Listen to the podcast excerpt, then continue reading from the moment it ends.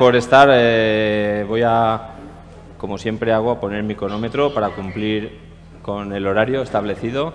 Y bueno, vengo a hablaros de, la digitalización de los cultivos de alto valor. Y llamamos cultivos de alto valor eh, lo que antes se llamaba cultivos especiales, todo lo que no es la agricultura extensiva. ¿eh? Hablamos de los olivos, de los almendros, los viñedos, etcétera. Nosotros, porque nos conozcáis, somos una empresa, para el que no nos conozca, que hace 50 años que hacemos equipos de protección de cultivos eh, y desde hace seis años que nos metimos eh, más en la parte del desarrollo de la tecnología que, ahora también os voy a explicar. Tengo que apuntar para allá. Muy bien. Eh, bueno, el agricultor, hoy tenemos sobre todo aquí a, gente de la red, pero, pero hay algún agricultor, me imagino, también el agricultor cada vez tiene más y más presión de producir más con menos recursos. Y, eso va a ir en aumento. Hay una población creciente que eh, va a crecer más de mil millones de personas. Para que dimensionemos eso es todas las personas que viven hoy entre Norteamérica y Sudamérica juntas. Y eso requiere que produzcamos más alimentos con cada vez menos recursos. Entonces, eh, también está cambiando el consumidor que quiere, ya que no le contéis cómo hacéis las cosas, sino que le demostréis y todo eso pues hace que eh, el horizonte que tenéis es utilizar tecnologías porque la digitalización es una manera de hacer eso. Yo esto de la digitalización lo veo así de sencillo, algo que te ayuda a producir más, que más puede ser más calidad, más productividad, lo que sea, con, menos, con menos recursos, ¿eh? con menos químicos, menos gasoil y de una manera rentable para vosotros como agricultores y sostenible. Eh, fruto de esta, de esta necesidad y de este reto, pues desarrollamos un mapa, un roadmap. Eh, esto viene del año 2015, ya con una idea de desarrollo de una serie de productos y de, y de tecnologías. Aquí tengo que deciros, eh, como industria de maquinaria agrícola, que a nivel global el 80% del desarrollo de la, de la maquinaria agrícola son los, los cultivos extensivos, las cosechadoras, los tractores grandes, ese tipo de, maquinarias. Entonces la industria está muy focalizada en desarrollar tecnologías para esos cultivos. Y en los cultivos de alto valor eh, vamos a otra velocidad.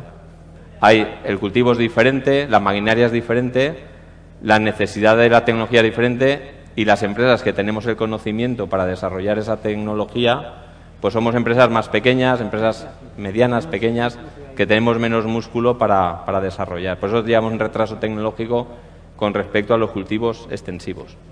Eh, entonces, bueno, os, voy a mostrar dos productos muy rápidamente. primer producto, un SCG. Esto ya existe en las marcas de tractores, pero son soluciones muy enfocadas a, como digo, a la agricultura de extensivos, donde va a haber un tractor muy grande que y va a medir, pues bueno, que ese tractor el consumo, si hay derrapes, eh, cosas del motor, porque es, un tractor muy costoso y, como digo, son soluciones que se centran mucho en medir eh, lo que hace el tractor. Sin embargo, nosotros hemos hecho un dispositivo que se centra en la agronomía, que es lo que el agricultor de este tipo de agricultura necesita. Eh, este sistema conecta el tractor con, con la nube y sirve para digitalizar todas las operaciones que hacéis con el tractor. No lo puedo poner, no, lo voy a enseñar, pero ahí tenéis el primer dibujito, es una interfaz. Es un sistema de ayuda para el tractorista que hasta ahora no tiene. ¿Cuántas veces un tractorista que está trabajando, que, le exigimos mucho? fijaros aquí, bueno, eh, en los campos que tenemos aquí, todas las calles son iguales, que no se deje una calle sin pasar, que no pase dos veces por la misma calle. Cuando te dejas una calle sin pasar, ahí te dejas la plaga. Si pasas dos veces, dejas restos de químicos. Entonces hemos hecho un GPS muy sencillo, es un producto de muy bajo coste, porque la, precisión es muy baja, pero suficiente. Nosotros queremos saber que estamos en la calle correcta, da igual si estamos un metro a la derecha, a la izquierda, adelante o atrás. Luego todo eso sube a una nube donde eh, tenéis una trazabilidad, podéis ver cómo se ha hecho el trabajo, eh, en fin, las horas de trabajo que lleva el equipo, eh, los costes, si ha pasado por todas las calles, con una serie de indicadores y luego tenéis abajo un módulo que son costes. Eh, la agricultura ahora mismo en los cultivos de alto valor, sobre todo, todavía vamos a papel y bolio con las apps que están surgiendo para, pero no dejas de meter a mano el dato, ¿no? Aquí estamos, como sabemos, quién lleva el tractor, qué apero lleva y dónde está y qué está haciendo, sabemos cuánto tiempo está eh, medimos los costes asociados a una persona, a una labor, a una parcela, a lo que queráis. Entonces, bueno, eh, como digo siempre, eh, los borrachos, los niños y las máquinas no mienten, ¿no? Pues bueno, generamos, generamos un dato eh, veraz, ¿no? Que esto es la ventaja de este sistema. Y es un sistema que cualquier agricultor se puede permitir porque tiene un coste muy bajo. Este mismo sistema en una empresa hecho para, para extensivo, la precisión es mucho mayor y el coste, por, en consecuencia, es mucho más alto. Toda esta información ya tenéis la app MyFede, la podéis descargar, es gratuita, sirve para calibrar cualquier marca de atomizadores y envías un, un archivo con la, con la, calibración. Pero cuando tienes SCG, eh, bueno, pues lo puedes, conectamos eh, la app con, con la nube y entonces tenemos a tiempo real la posición de los tractores y las máquinas y además esto que pone ahí de eh, Basic Alerts, que son alertas que te van a comunicar si alguna de las labores no se están haciendo como has previsto si tú prevés hacer un, trabajo... Buenas. Hola. Si tú prevés hacer un trabajo a dos por hora y el tractorista se equivoca de marcha y va a otra velocidad, te va a llegar una alerta al teléfono eh, con esa situación. Eh, no os he dicho antes que esto es un sistema que emite eh, a tiempo real los datos, ¿de acuerdo? Entonces tiene un coste de 149 euros al año, pero es muy rentable porque a tiempo real estás viendo si hay alguna incidencia y en todo momento tienes controlado todo tu, parque de tractores. Cada cinco minutos estás subiendo datos y tú en el teléfono pues vas a ver dónde están los tractores, qué están haciendo y si hay algo que va mal, a tiempo real te alertamos. Esto tiene un valor muy importante. Y ya para acabar este primer producto, deciros que eh, normalmente cuando vamos a las empresas agrícolas dices, ostras, otra, otra, otro foco de información que tengo ahí aislado, pues Hemos creado Fed Integration Center, que es un centro de integración donde, por ejemplo, las empresas que os, ofrecen software de gestión, Spatec, Visual, eh, en fin, eh, Agroptima, este tipo de compañías, eh, esos datos de coste, en lugar de meterlos cada día a mano, directamente los toman de nuestra nube, se los llevan y los gestionan. Allí tiene mucho más sentido y tiene mucho más valor ese, ese coste que os estamos midiendo. Entonces, es una herramienta que funciona muy bien, hay más de 200 trabajando en empresas muy importantes, que os ubica cuánto estáis gastando cada día, que está integrado si tenéis software de gestión, que si no tenéis lo tendréis en breve. Eh, y, bueno, y que os aporta y que multiplica su valor, ¿no? Gracias a esta integración. Una última alerta que se me ha olvidado comentaros es que, como sabemos, eh, las horas de trabajo de cada apero, pues por primera vez vais a poder hacer un mantenimiento preventivo. Es mucho más barato hacer mantenimiento que reparar. Eh, entonces, bueno, metemos en la nube las horas de, que nos dije el fabricante de tractor y todos los aperos y el sistema te va a avisar de cuando tienes que hacer el mantenimiento. ¿eh? Con lo cual, bueno, eh, la tecnología se implanta muy rápido porque con muy poco coste te, aporta mucho valor. ¿eh? Vamos allá. Ahí. Luego tenemos el segundo producto, el atomizador H3O. Este atomizador, como podéis ver ahí abajo, pues es el, más galardonado en la historia. Es un atomizador y eso quiere decir que ha habido un jurado que, lo ha elegido eh, y nos han dado un premio por la tecnología que, incorpora. Hola, pasar, pasar. Que llegáis a tiempo. Eh, bueno, pues es un atomizador que viene a resolver este problema. Eh, normalmente, si os acordáis cuando hacíais los tratamientos a manguera, pues una, cuatro personas hacían una hectárea en un día y los atomizadores permitieron eh, que una persona aplicara en 40 minutos una hectárea, con lo cual eso revolucionó el mercado y hoy todo el mundo utiliza atomizadores. Pero hay un problema que el atomizador eh, aplica una cantidad de aire indiscriminada, generalmente la máxima potencia, y no sabemos en, qué cultivo se va a utilizar el atomizador. Muchas veces va a trabajar en un árbol que además cambia su morfología, porque es de hoja caduca muchas veces va a una planta más pequeña, más grande, en la misma plantación, en fin, diferentes, diferentes eh, situaciones. Sin embargo, la máquina siempre aplica el mismo aire. El resultado es que el 50% del químico que, estáis aplicando va, no va a su objetivo, que es el árbol, sino que va al medio ambiente. ¿eh? Hablamos que una máquina bien optimizada viene a consumir entre 60.000 y 100.000 euros al año en químicos. Significa que estáis perdiendo entre 30.000 y 50.000 euros al año en químicos ya hay normativas y, directivas que van a ser, como decía antes, que, cada vez vais a tener más presión de producir más con menos, Y hay directivas, como el Green Deal europeo, que os va a exigir por ley, eh, dentro de, en el 2030, que reduzcamos un 50% el uso de, químicos. Y eso va a venir por el desarrollo de los bios, que, pero por otro lado también hay dinero público que, ofrecen a la industria para que desarrollemos tecnologías que ayuden a reducir ese 50% de, químicos. ¿eh? Entonces, bueno, este sistema H3O eh, eh, tiene algo muy sencillo, un, ventilador patentado, un sistema electrónico que produce diferentes cantidades de aire y unos algoritmos. Tú cuando le dices qué árbol es el que tienes en esa parcela, qué medida tiene ese árbol, sistema tiene un sistema de inteligencia, o sea, te ofrece cuál es la cantidad de aire que necesitas y la cantidad de dosis que necesitas. Esto es una parte muy importante. La máquina genera el aire preciso eh, en función del tratamiento y de la planta, muy importante. ¿eh? No aplicamos siempre la misma cantidad. Y finalmente lo que hace eso, ahí tenéis dos estudios eh, de dos entidades diferentes que dicen que hemos sido capaces con esta tecnología de reducir un 50% la deriva, es decir, el, producto que aplicáis al que no va al árbol, no cumple su objetivo y se emite al medio ambiente o al suelo.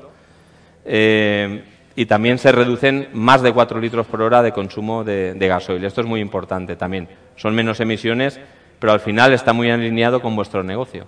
Nosotros trabajamos para hacer una agricultura que sea rentable eh, para vosotros, eh, productiva y sostenible. Eh, ahí tenéis varias encuestas reales a, clientes, a, agricultores como vosotros que utilizan esta tecnología, que, nos vienen a corroborar que este, estos equipos en un año más o menos se amortizan. Hay una gran diferencia que lo, suelo contar de cuando hablas con un agricultor a cuando hablas con un empresario agricultor. Un agricultor se estresa mucho porque una máquina valga mil euros más o dos mil euros más. Sin embargo, eh, cuando hablamos con un empresario, que muchos de aquí lo sois, alguien que, echa números y que, hace una gestión, eh, más que si una máquina vale mil euros más o menos, lo que va a ver es cuál es el retorno. Aquí hablamos de una máquina que gracias al químico que vas a ahorrar y al gasoil que vas a ahorrar, si eres capaz, o sea, tienes una explotación que la optimizas bien la máquina, la utilizas lo suficiente, en un año el dinero que te has gastado lo vas a recuperar. En definitiva, es la máquina que más valor tiene de las que hacemos, sin embargo, es la más económica porque es la que más rápidamente te devuelve el dinero que has pagado por ella. Y el resto de años pues vas eh, obteniendo ingresos, ¿no? Como digo, aquí es importante la dimensión. Sí que es claro que en España tenemos la situación de mucho pequeño agricultor que quizá este tipo de tecnologías, pues tenemos que ver si va a servicios o, comparte o, cómo, lo enfocamos. ¿no? Eh, bueno, esta tecnología tiene un galardón que nos sentimos especialmente orgullosos. Esto es eh, la asociación, eh, la Fundación para el Cambio Climático de la Unión Europea, Naciones Unidas, UNESCO.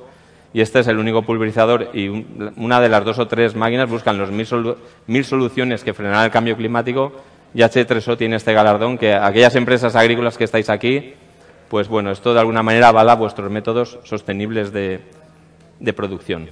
Vamos acabando.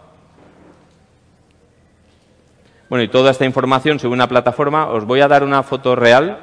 Esto hace cosa de un mes. Esto es una finca de, de Portugal, una finca de olivos muy grande, y, entonces, ¿qué, nos aporta la tecnología? Mirar, aquí hay un tratamiento que tiene un coste de 25.000 euros y resulta que el tractorista, el hombre, como os digo, no tiene forma de saber esto hasta ahora.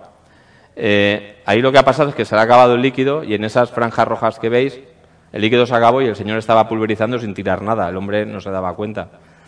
Esta tecnología, lo primero, uno de los premios que tuvo es por la proactividad. El sistema alerta al tractorista, que no te queda agua ya.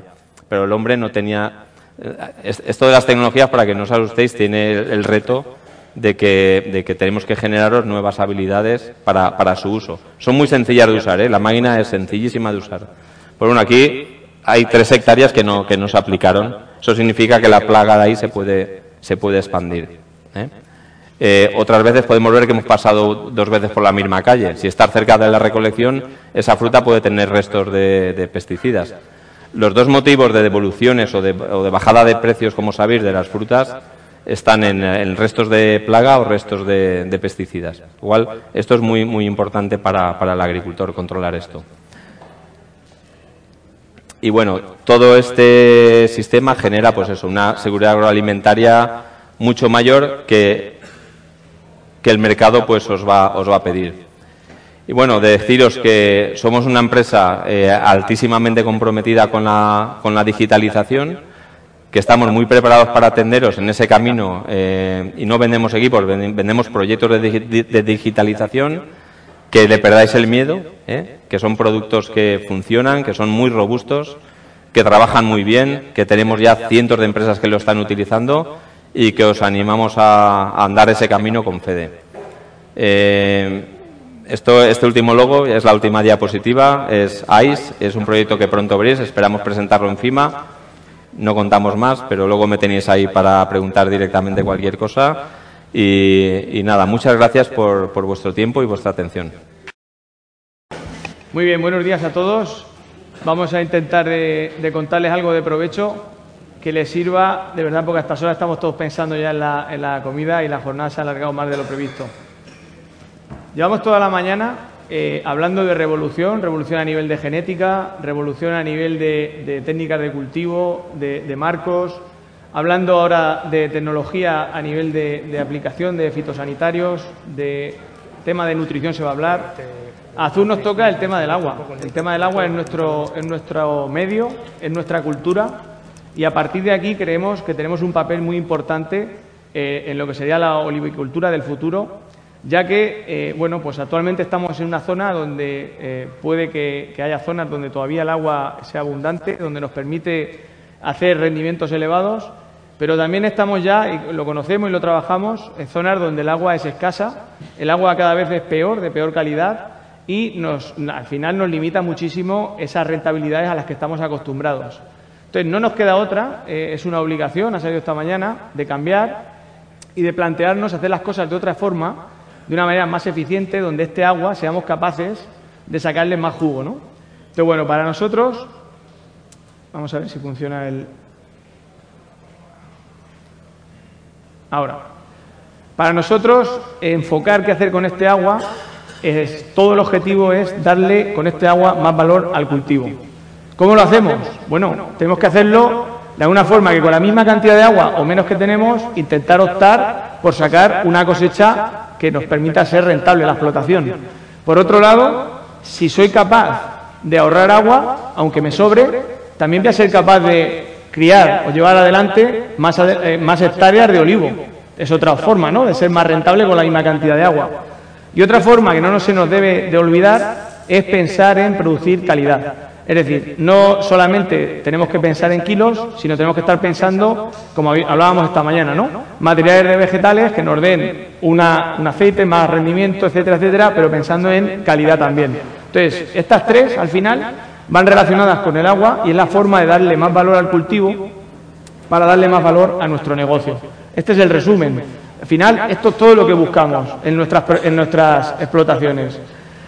Obviamente, ¿cómo? De una manera más digital. Hoy día, eh, eh, pensando en agua, tenemos que estar pensando en digital también. Necesitamos tener mucha información para de verdad con esa información poderla coger, poderla aprovechar y ser más eficientes. También sin olvidar la parte sostenible. La parte sostenible, el agua, eh, obviamente es un recurso que, nos acompaña en este medio, que las políticas van enfocadas a, este, a esta línea y que tampoco debemos de olvidarnos. Y, por supuesto, el tema de conseguir llevar las explotaciones con el gran hándicap que tenemos de mano de obra. Desde nuestra parte de vista, desde la parte de vista del agua, también estamos pensando en soluciones que a la vez el problema de la mano de obra sea menor. ¿Cómo lo hacemos? Al final, hoy les voy a contar una de nuestras soluciones y esta solución es el riego por goteo subterráneo. Somos una empresa española que llevamos más de 20 años trabajando esta solución tenemos miles de hectáreas hechas en todo el mundo y el olivar es precisamente una de las referencias más importantes para nosotros, donde estamos ejecutando proyectos a nivel global y que nos ayuda a conseguir, por donde he empezado la ponencia, a conseguir explotaciones mucho más rentables. ¿Cómo lo hacemos? Vamos a ver datos, ¿no? De cómo de verdad esta solución nos da eh, esos resultados. La aplicación, como he dicho, no solamente olivar, estamos trabajando en muchos cultivos leñosos incluso ya en muchos proyectos a nivel de cultivo extensivo. O sea, no es una cosa que estemos en prueba y que sea una cosa nueva, es una solución aplicada a nivel agrícola en prácticamente cualquier cultivo. Y aquí les pongo, creo que algo muy interesante. Esto es una finca que lleva instalada en riego por goteo subterráneo, eh, creo que son 18 años actualmente, olivar, en seto, provincia de Ciudad Real. Ahí he puesto los datos que nos proporciona el productor a nivel de lo que le supone la mano de obra. Dispone de 1.500 metros cúbicos por hectárea y año para aplicar. Considero que es una dotación eh, más que baja. Está en un marco de 3,5 por 1,5 y bueno, ahí tiene sus números, ¿no? Pluviometría 280 milímetros, una zona muy, muy árida. Y al final, eh, esta rentabilidad con esta solución viene porque él detenidamente saca lo que le supone en ahorro y con el mismo que supone, por ejemplo, ahorrarnos. Dices, oye, ¿cuánto me ahorro en el subterráneo de agua? ¿Qué, qué ventaja tengo? Parece que no es mucho, ¿no? Pero la evaporación hace su trabajo. Y aquí en este caso estamos hablando, se estima un 15%, ¿de acuerdo? Un 15%, pues este señor con el coste que tiene de su agua, sacarla de un pozo, el bombeo, etcétera, hay un coste, no es demasiado elevado, ¿no? Puede suponer 15 eh, euros hectárea, ¿de acuerdo? Vamos a ver el láser, ahí. No. Bueno, lo vemos ahí, ¿no? 15 euros hectárea de ahorro de agua respecto a 45 de evaporación, eh, el tema de no bombearla, porque está de pozo, o sea, el agua que no gasto, que me ahorro, tampoco la tengo que bombear. Hay un ahorro energético también. Eso también hay que tenerlo en cuenta.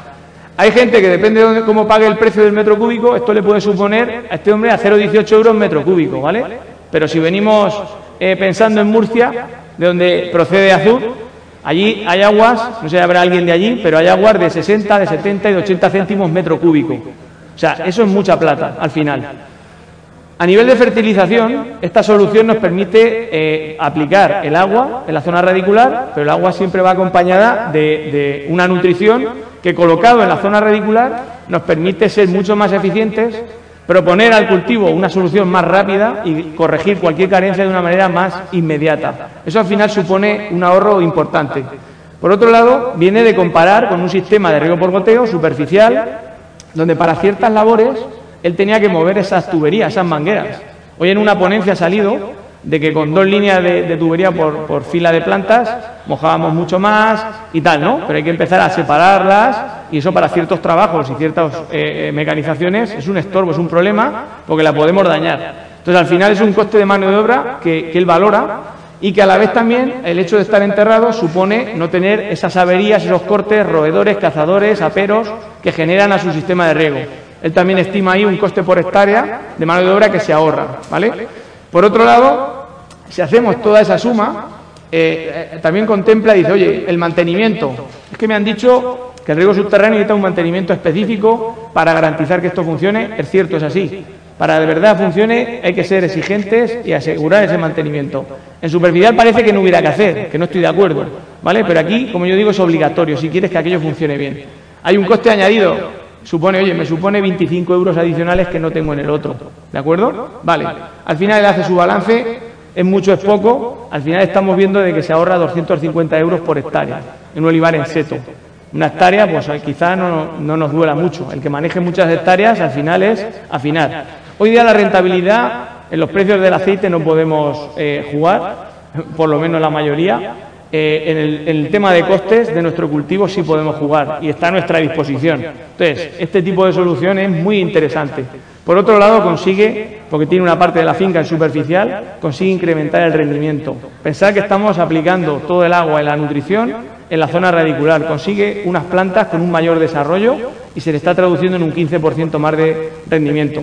Si terminamos de hacer la cuenta, este hombre tiene su balance hecho de 1.000 euros hectárea de, beneficio respecto a un riego por goteo superficial. ¿Y qué, me estás hablando de costes? ¿Qué supone esto? ¿no? ¿Qué adicional lleva? Pues sí, tiene un sobrecoste, como decía antes Fede, ¿no? Eh, creo que al final es así como tenemos que pensar, tenemos que pensar en retornos, tenemos que pensar en qué me supone, puedo pagar algo más, pero cuándo me lo devuelve, ¿no?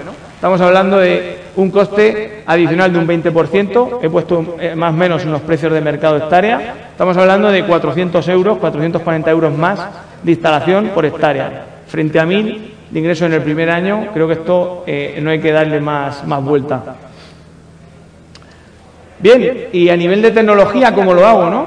Bueno, pues hay que, obviamente, tirar de emisores de goteo específicos que tengan unas ciertas propiedades, que sean autocompensantes, que sean antisucción. Ahí ya nos encargamos, ¿no? Como fabricantes, de hacer algo específico, de algo testeado, con mucha experiencia, con laberintos eh, muy difíciles de obstruir, con unas formas específicas, patentadas, todo es tecnología eh, propia, tecnología española, y a la vez hay que acompañar, no vale solo con tener, comprar el coche, hay que comprar el coche y saber cada cuánto tiempo hay que llevarlo al taller, qué aceite lleva ese motor, qué filtro cada cuánto tengo que cambiarlo. Es decir, el tema de mantenimiento es fundamental y ahí nosotros invertimos mucho tiempo, muchos recursos para que de verdad este conocimiento llegue al que compra el coche, llegue al que quiere implementar una solución de riego por goteo subterráneo. Tenemos clarísimo que es la clave del, éxito. Por lo tanto, eh, es juntar las tres patas de tecnología, productos específicos para la aplicación, ese eh, instalador que de verdad sepa hacer la instalación, conozca la solución, qué elementos mínimos tiene que tener mi proyecto y la parte de cómo funciona, cómo lo manejo ya como productor, qué productos, cada cuánto, qué dosis, etcétera. ¿De acuerdo? Con esto completaríamos un poco el, éxito de la, solución. Al final los porqués eh, creo que ya están resumidos en la tabla que hemos visto, ¿no? pero se trata de conseguir una mayor uniformidad en la aplicación del uso del agua. El sistema de riego subterráneo eh, obviamente estamos hablando de, aprovechar el agua un 95%, o sea, no hay sistema de riego que, llegue a eso. Con esas reducciones de costes, lo que he contado de la nutrición es súper importante, no le solemos dar la importancia que de verdad tiene, sobre todo porque es un coste eh, que pesa mucho en la explotación. Entonces, ya no solo el ahorro y esa eficiencia, sino también pensar en las carencias. Hemos hecho correcciones de, alguna carencia nutricional y el aplicarlo directamente en las zonas radiculares eh, muy rápido. Es, la respuesta del cultivo es muy rápida y eso tiene eh, mucho valor. Y para nosotros el sistema, eh, fuera de lo que puedan pensar, que, bueno, pues estamos para comentar, el hecho de que como fabricantes esta tecnología, estas tuberías estén enterradas, su vida útil es mucho mayor, está protegida de muchos agentes mecánicos que la pueden dañar y es un sistema que para nosotros es más duradero. Hay que tener en cuenta y mucha gente coge la solución cuando está pensando en ecológico, en orgánico, porque claro, se simplifica mucho el manejo de las cubiertas, de las malas hierbas, pero ojo, porque el manejo hay que ser eh, más todavía más exquisito, ¿de acuerdo? No vale eh, lo mismo, compro un buen gotero y me lío allí a, aplicar eh, este tipo de, de, abonos que tenemos específicos para orgánico sin tener ningún tipo más de control. Tenemos que tener muy claro que la instalación tiene que estar enfocada, diseñada e instalada en orgánico. No, no es una convencional. Si alguien está en ecológico sabe de lo que estoy hablando y no podemos ver luego más, detalles. Parece que estoy aquí jugando con las manos, pero es que tengo aquí una población de moscas que no me dejan parar. Está muy indicado para el uso de aguas residuales, porque al final pues nos evitamos malas olores, eh, eh, bueno, hay garantía alimentaria que no hay contacto de ese agua residual con el alimento, etcétera.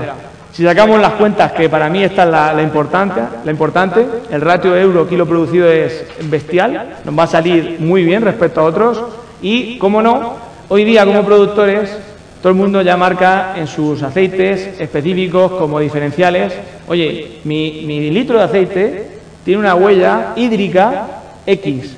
Hoy día el consumidor que va al, supermercado, ¿vale?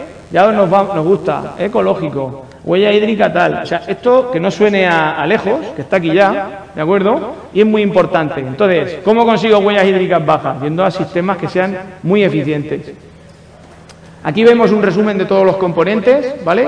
Lo que os decía, un sistema, un, emisor específico, un sistema de filtración, que sí que puede ser igual que el de un riego por superficial, ¿de acuerdo? Adecuado al, grado, al paso del emisor y al caudal que tenga Estamos hablando de elementos también que nos den los ojos de la instalación, porque aquí no vemos nada, aquí no se ve agua por ningún sitio, no vemos nada más que el cultivo. Entonces colocamos contadores, colocamos eh, tomas manométricas para controlar la presión, controlamos sensores de humedad y todo esto además eh, monitorizado de manera que en todo momento y en vivo y en directo y en el instante tenemos la información de que aquello está funcionando bien. Entonces no concebimos tampoco plantear riego por goteo subterráneo, porque hoy día se hace mucho, sin monitorizar y sin tener ningún tipo de información de la instalación, porque estáis vendidos, estáis tirándolos por un acantilado y no sabéis si lleváis el paracaídas y si va a abrir, porque no tenéis ni idea, no estáis midiendo. Si no medimos y tenemos los datos, es imposible saber cómo está aquello.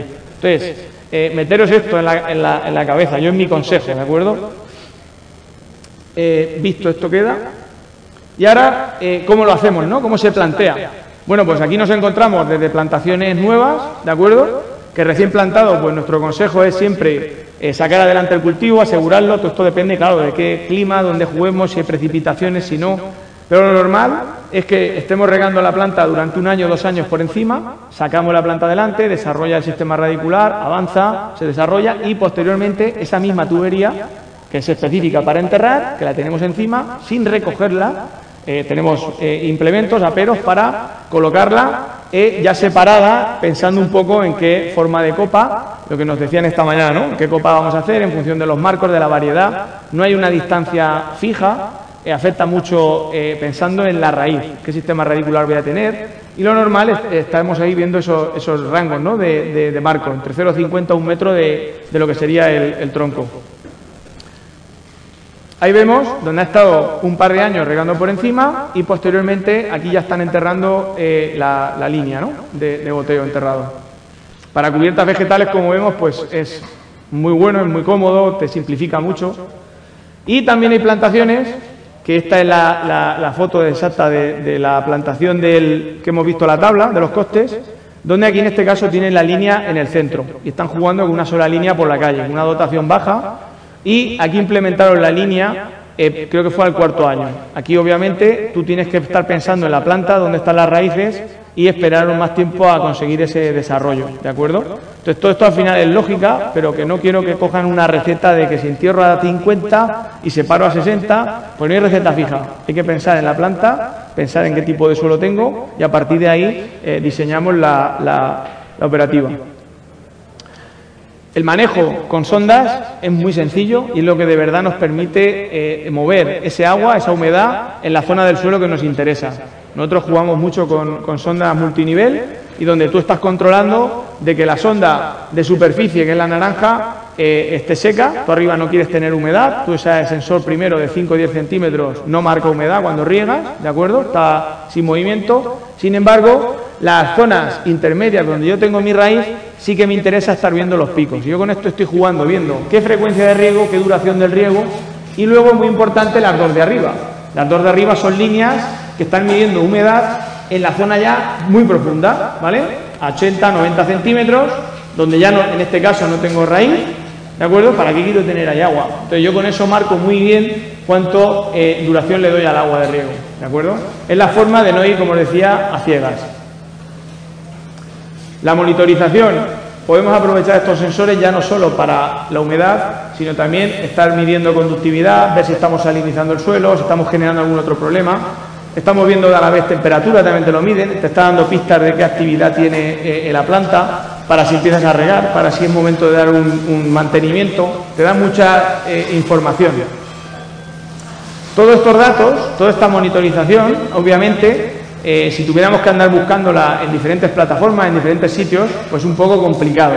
Desde Azul trabajamos eh, con una plataforma a nivel de intentar integrar toda la información, ahora mismo la ves toda en el mismo sitio, tenemos las pistas y vamos en el camino de que esto sea como el coche. Oye, te quedan mil kilómetros para dar un tratamiento de ácido nítrico o un tratamiento con un herbicida para control de raíces porque todavía no has hecho ninguna esta campaña y, es recomendable.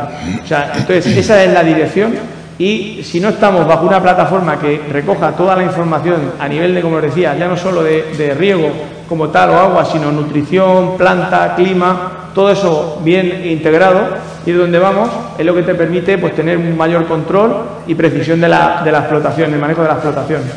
Como os decía, es una solución que la estamos trabajando en, en todo el mundo, o sea, hoy no tiene fronteras, no solamente en España, y, eh, como decía, muchos cultivos. Eh, no paramos de, trabajarla, o sea, no es una solución terminada, como os decía, estamos avanzándola mucho a nivel de la, de la digitalización precisamente, porque vemos que cuanto más información tenemos de la solución, eh, más la exprimimos y más somos capaces de rentabilizarla. Y por ello que estemos haciendo una inversión continua en I+.D. en la solución. Es una línea puntera de la empresa y en la que seguimos avanzando. Para nosotros es clave eh, el éxito de esta solución, pues por la especialización que tenemos en agua, en productos, en tecnología y sobre todo porque somos al final un equipo de personas que llevamos muchos años trabajándola. Ahí tienen mi contacto, cualquier cosa, cualquier cosa estoy a su disposición, tenemos un stand. Muchas gracias. Buenos días. Eh, yo os voy a hablar de diferentes aplicaciones del uso de la teledetección con el objetivo de, presentaros ejemplos de utilidad para en diferentes momentos del cultivo de, en este caso, del olivo. A ver si pasa. ¿Está encendido? Ah, sí. Primero comentaros que, bueno, eh, desde Sonea somos especialistas en, soluciones eh, agrícolas basadas en teledetección y SIG eh, con el objetivo de hacer llegar la tecnología de una forma sencilla y positiva y que trabajamos porque toda esa cantidad de datos que están disponibles pues los podamos hacer llegar podemos hacer llegar esa información no convertirlos en información interpretándolos adaptados y alineados a cada objetivo que se persigue en cada caso y con el objetivo de que sume en los diferentes momentos del cultivo. Mi objetivo en estos 15 minutos mm, no es presentar una herramienta o una aplicación concreta, sino que quiero daros una pincelada de qué es la teledetección, por qué es especialmente, y tanto se dice que es interesante el uso para el sector agrícola, y también en base a nuestra experiencia, cómo nosotros lo utilizamos, eh, para qué ha servido eh, en diferentes momentos, eh, como decía, en diferentes momentos del cultivo. La teledetección no es más que la captura de la información acerca de un objeto sin entrar en contacto entre, el, entre el observador y, el objeto. Y engloba no solamente la captura de la información, no es solamente tener un mapa. Engloba el conjunto de técnicas y conocimientos necesarios para el tratamiento e interpretación posterior de esta información. Esta información se registra en base a tener un sensor y una plataforma. Y a todos seguro que os he oído, pues hay múltiples plataformas, hay drones, aviones, satélites, diferentes sensores, térmico, multiespectral. La pregunta del millón, ¿cuál es mejor? Pues mm, la respuesta es que es en función de lo que queramos estudiar, ¿vale? Siempre teniendo en cuenta que sea viable desde el punto de vista técnico y económico. Eh, si, por ejemplo, queremos medir la copa de un árbol, tendremos que ir a la tecnología del dron. Si lo que queremos tener es una monitorización de un cultivo, como es el cultivo de olivo, para tener una visión de toda la campaña, pues nuestra propuesta es que se vaya a información de satélite. ¿Y qué información aporta? Que esto es muy importante. Pues eh, aporta información objetiva, información global. En caso de una finca, información de toda la finca a la vez desde otro punto de vista, ¿no? Diferente del de, a pie de campo, sino visión desde arriba. Información que no somos capaces de ver con el ojo humano. Y en este sentido, comentaros, la información se registra en diferentes bandas del espectro electromagnético. Nosotros solamente somos capaces de ver una serie de bandas. Pues con esta información con la que trabajamos, eh, bueno, con estos, los sensores captan información en otras bandas, ¿vale? Y entre ellas captan información del infrarrojo cercano, por ejemplo, que eh, registra información más relacionada con la estructura celular de la vegetación y no tanto como con los pigmentos, que es lo que nosotros veríamos. Por eso ahí es cuando se dice que, la teledetección pues, puede aportar en gran medida para eh, ciertos objetivos del sector agrícola, porque aporta una información que a simple vista no podemos ver. Luego, bueno, tiene información del pasado. Al final, los satélites cogen información cada cinco días o, incluso con más frecuencia de prácticamente todo el mundo, pero es que además lo más importante es que eso lo registran. O sea, ahora mismo podemos hacer un estudio de lo que ha pasado esta campaña, o la campaña pasada o la anterior. Y luego además, pues como decía, de prácticamente cualquier parte del mundo. Entonces, los objetivos de utilizar la teledetección en el, sector agrícola, pues es, pasarían por, lo resumiría así, tener un mayor control objetivo sobre la finca y, lo que allí sucede, poder tomar medidas cuanto antes y una detección eh, temprana, ¿no? De, de anomalías o desviaciones que puedan tener solución si se detectan antes. Ser más eficientes en la toma de decisiones y actuaciones y, ¿por qué no añado, en caso de disponer sensores en campo, ser más efectivos en la aplicación de recursos disponibles, en recursos de agua y fertilizante? Siempre como una herramienta de apoyo al trabajo que ya se hace. Y no lo de los sensores, porque directamente nosotros no hacemos. Pero sí que vemos y siempre defendemos que la teledetección y los sensores en campo pues tienen una interrelación muy interesante porque al final juntos, eh, utilizando ambas herramientas, se puede ver directamente la causa y el efecto que producen el cultivo. Y en esta línea, pues siempre nosotros abogamos a que somos las empresas de servicios y tecnología las que nos tenemos que entender para hacer llegar toda esa información lo más masticada posible y lo más eh, de aplicación directa. Y de hecho, eh, en esa línea están aquí nuestros compañeros de, también de IG4, empresa colaboradora de, de, también de este evento, que son estrechos colaboradores nuestros porque vamos con la misma filosofía de trabajo. Lo que decimos es complementar lo que se ve en campo con lo que se ve desde arriba, con información que no somos capaces de ver, información del presente y del pasado, y por qué no también con, con lo que va de nuestros pies para abajo, ¿no? Con los sensores. Voy a hablar de diferentes aplicaciones, siempre hablando de, de qué aporta la información que podemos sacar con la teledetección, no, no, los datos, ¿vale? Después del tratamiento, interpretación, etcétera. Pero no voy a hablar de, de que la, ni de predicciones, ni de que nos pueda aportar datos cuantitativos referente a cuánto regar, cuánto abonar. La teledetección nos puede dar hasta aquí, digamos. Pero yo me voy a centrar en lo que a día de hoy nos da, ¿vale? Voy a centrarme en explicaros cuestiones que, que a día de hoy eh, hacemos en diferentes puntos, diferentes cultivos y que es una realidad que, entendemos que es la forma de generar confianza en, en esta información, este tipo de información, y que ya vendrá lo que tenga que venir.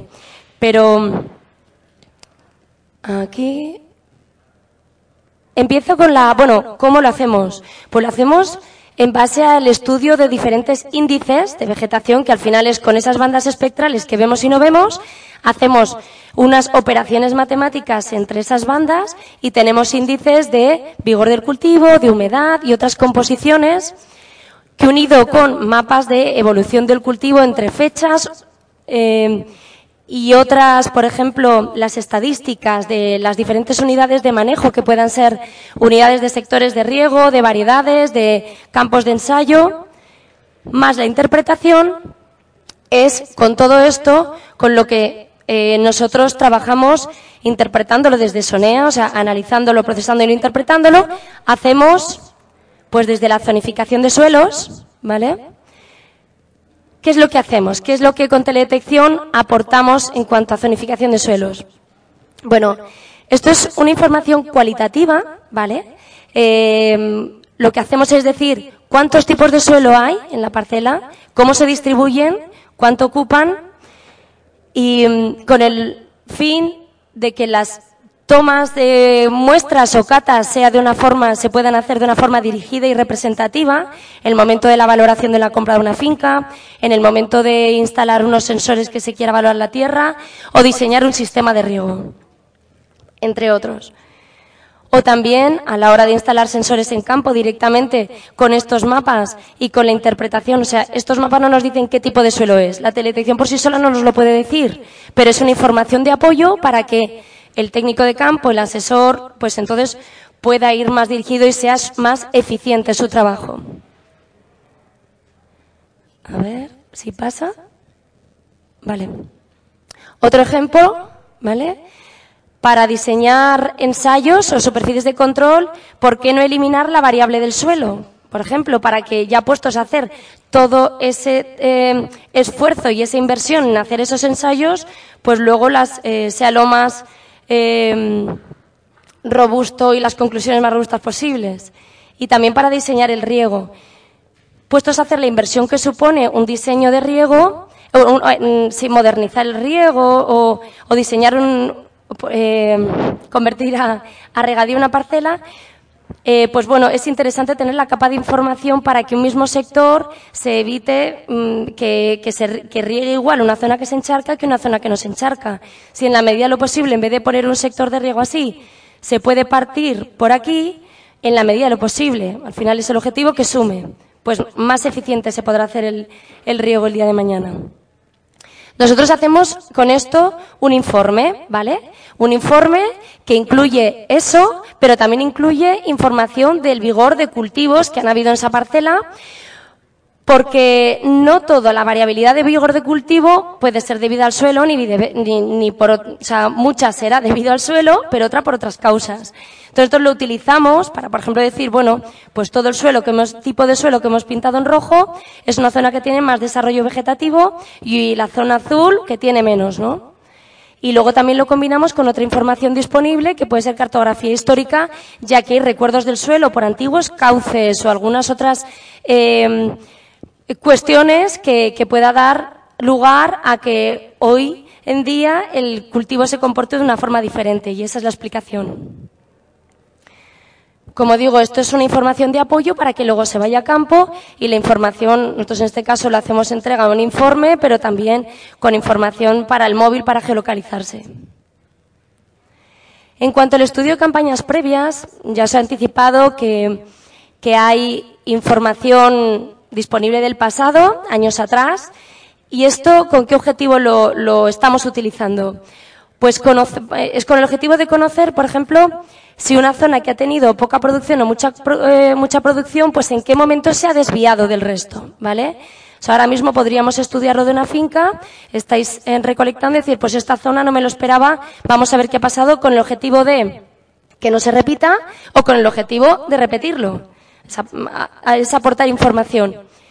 También para poner a punto el sistema de riego somos capaces, digitalizamos primero el sistema de riego y somos capaces de determinar que en un momento determinado ha habido unos sectores de riego que han fallado, unas líneas de goteo, unos aspersores en caso de otros cultivos y, pueda servir esto para que sea momento para poner a punto la finca, el sistema de riego y también para conocer la respuesta de un cultivo frente a un manejo o un evento, unos ensayos que se hayan hecho, pues aportar información objetiva de cómo responde el cultivo.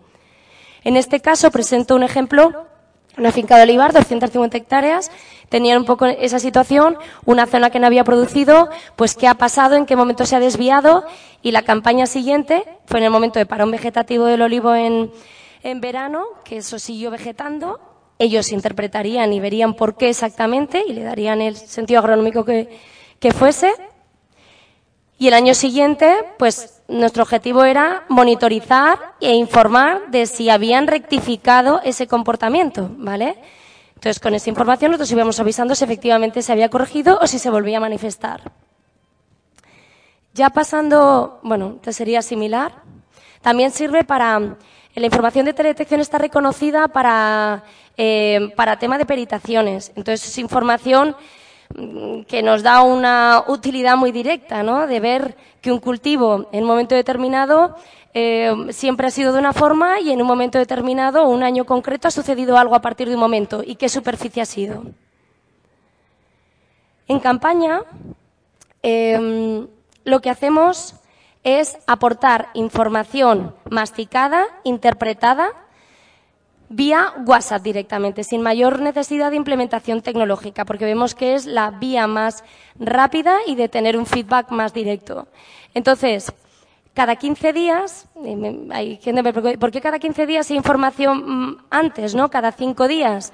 Bueno, pues porque si hay cultivos que no necesiten una monitorización cada 5 días porque no se ve una respuesta, pues no lo vemos necesario. Si hay momentos en los que puede ser interesante, pues se, por supuesto se modifica. Y entonces, bueno, pues en los meses de campaña, cada 15 días, con un informe final de campaña, con toda esa visión global de la finca, de, de la campaña, e integrando la información de otras tecnologías que haya disponibles en la parcela en la medida de lo posible, ¿no? Como ya he comentado antes con el tema de los sensores. Ejemplos de, de casos que nos hemos ido encontrando, ¿no? ¿Y para qué ha servido esto? Pues avisos sobre que un sector está fallando en un momento concreto, cuando lo está manifestando y qué sector. El sector 1, estos 15 días ha tenido un problema, o la parcela entera, o el sensor marca em, esta ausencia de riego, pues esto es por solamente el sector o es por toda la parcela. nosotros vemos los síntomas del cultivo. También da información objetiva sobre el comportamiento frente a un tratamiento realizado y la comparación con años previos.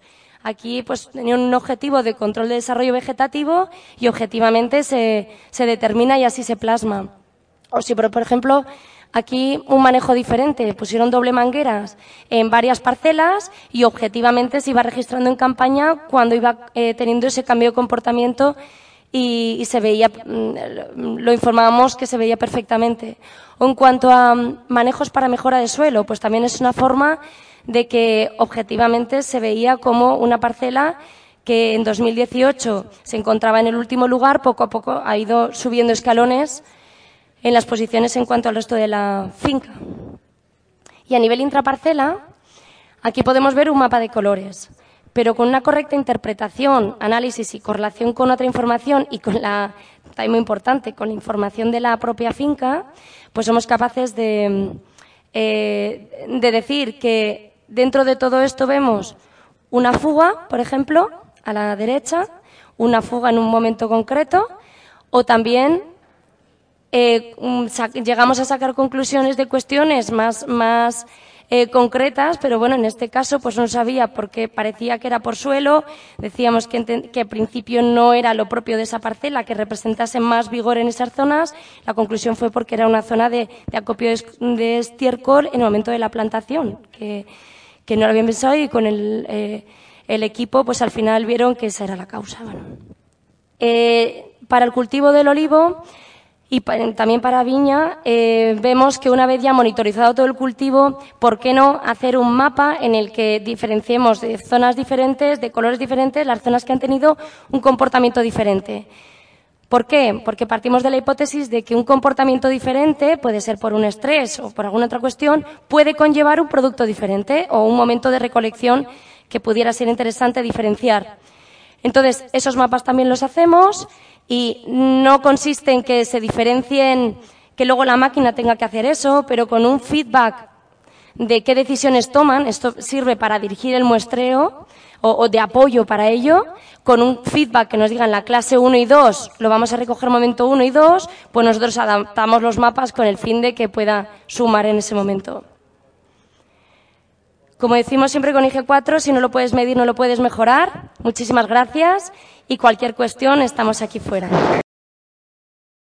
Eh, yo vengo a dar cuatro pinceladas. Este título igual es muy pretencioso. Vamos a dar cuatro pinceladas, lo que podemos aportar una empresa privada al tema de investigación, que muchas veces es mucho porque va muy dirigido a la aplicación en campo, no es tanto al, al conocimiento vernáculo y más teórico. ¿no?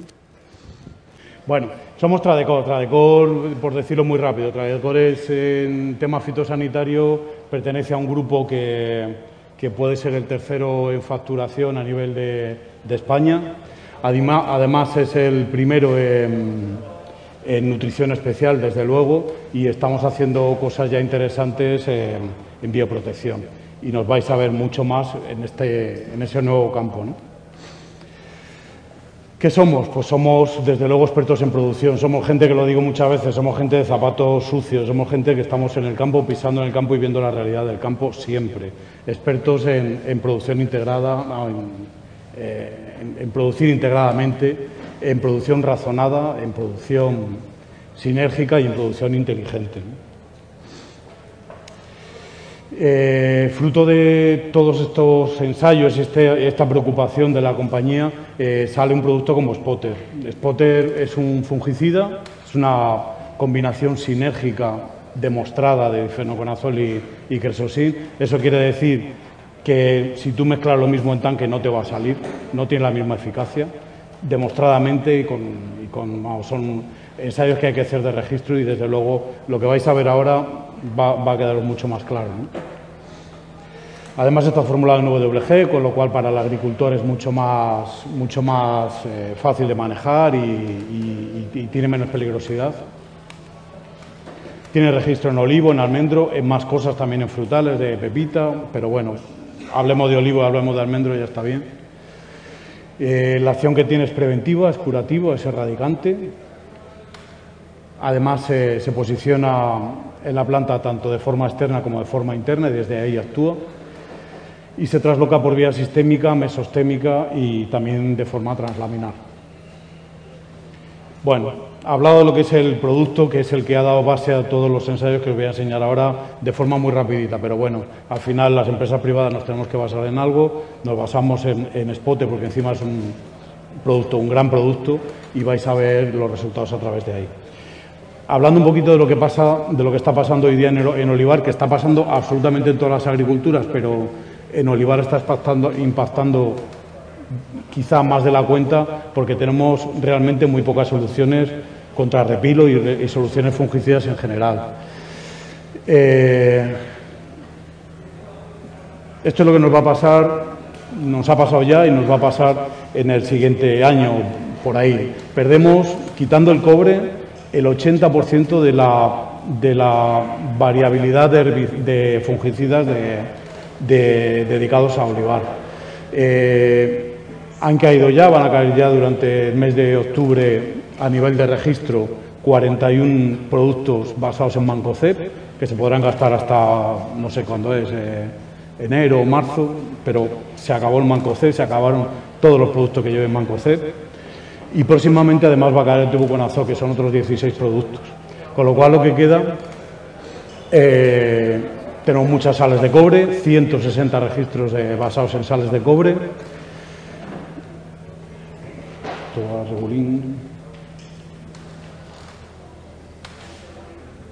¿Se ha movido? Vale. Eh, vale.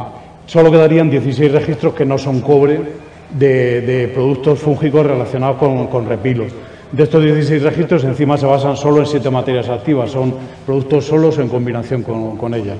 Tres sistémicos, dos mesostémicos, dos penetrantes, pero estas son las herramientas fúngicas que se nos quedan entre este año y el año que viene. No tenemos otra cosa. Hablando de cobre, eh, bueno, hay 160 registros, hay cinco tipos de formulación, pero bien sea cuproso, tricuprósico, eh, hidróxido, eh, caldo bordelés, oxicloruro, los tenéis ahí. Tenemos la limitación, que esa no hay quien se la salte ya, de los 4 kilos de cobre metálico por hectárea teniendo eh, aplicaciones que nos llegan a consumir hasta un 40% de esa cuota. O sea, con una sola aplicación podemos gastar ese 40% del cobre entero que tenemos que gastar por el año. Pero también hay, hay aplicaciones que te gastan solo un 15% y de eso quiero hablaros también hoy.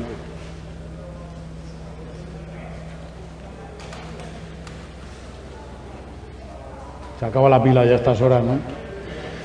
Eh, otra realidad enorme que la estamos viendo, sobre todo la gente que se dedica a fertilización lo está viviendo en primera persona, nosotros también muchísimo. Las materias primas son cada vez más difíciles de, conseguir, son cada vez más caras y hay un hecho en cuanto a cobre que, es así. Desde la edad de, bronce, que ya usábamos cobre, hacíamos juguetes con cobre hasta el 2000, hemos gastado menos cobre de lo que llevamos gastado estos 20 años.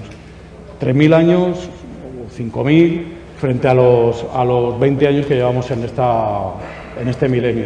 Eso es un hecho, el cobre va a tener un problema de, de, disponibilidad grande.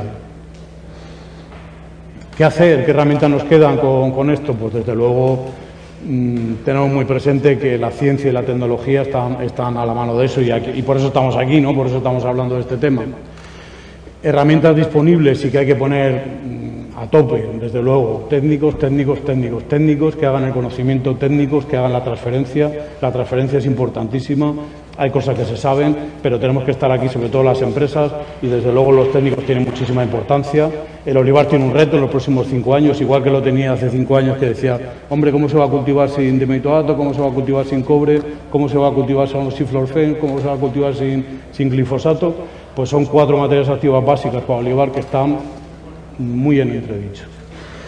Eh, hay que confiar mucho en los técnicos y son ellos los que tienen el reto, desde luego. Mm, cosa que podemos aportar las empresas, pues un, know-how, un conocimiento sobre, sobre las herramientas de, agricultura integrada disponibles. También la, utilización sinérgica de materias activas fitosanitarias y desde luego la mezcla también sinérgica o inteligente de, productos y bastante de control de momentos y de las dosis. Ya no vale aplicar en cualquier momento, esto va a funcionar. tienes que saber a qué dosis aplicar, en qué momento aplicar. Vital. Bueno, mm, fruto de esto os doy dos ensayitos y con esto ya, ya, acabamos. Este es un, ensayo, una batería de ensayos interesantísima que hicimos con el CSIC en condiciones controladas, en cámaras, eh, cámaras de, cría, eh, simplemente por tener bastante más controlada cuándo hacías inoculaciones y cuándo no.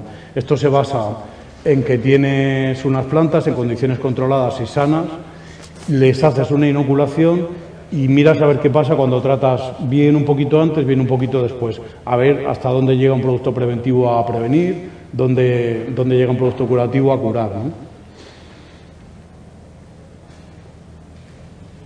Vale, esto se habla, habla de tratamiento preventivo. No voy a entrar a valorar cada una de las columnas y tal. Sí que os comento eh, la primera y la tercera serían cobre, la segunda cuarta y más cosas por ahí son otros productos, son spotter y hay, hay más cosas, más referencias de mercado.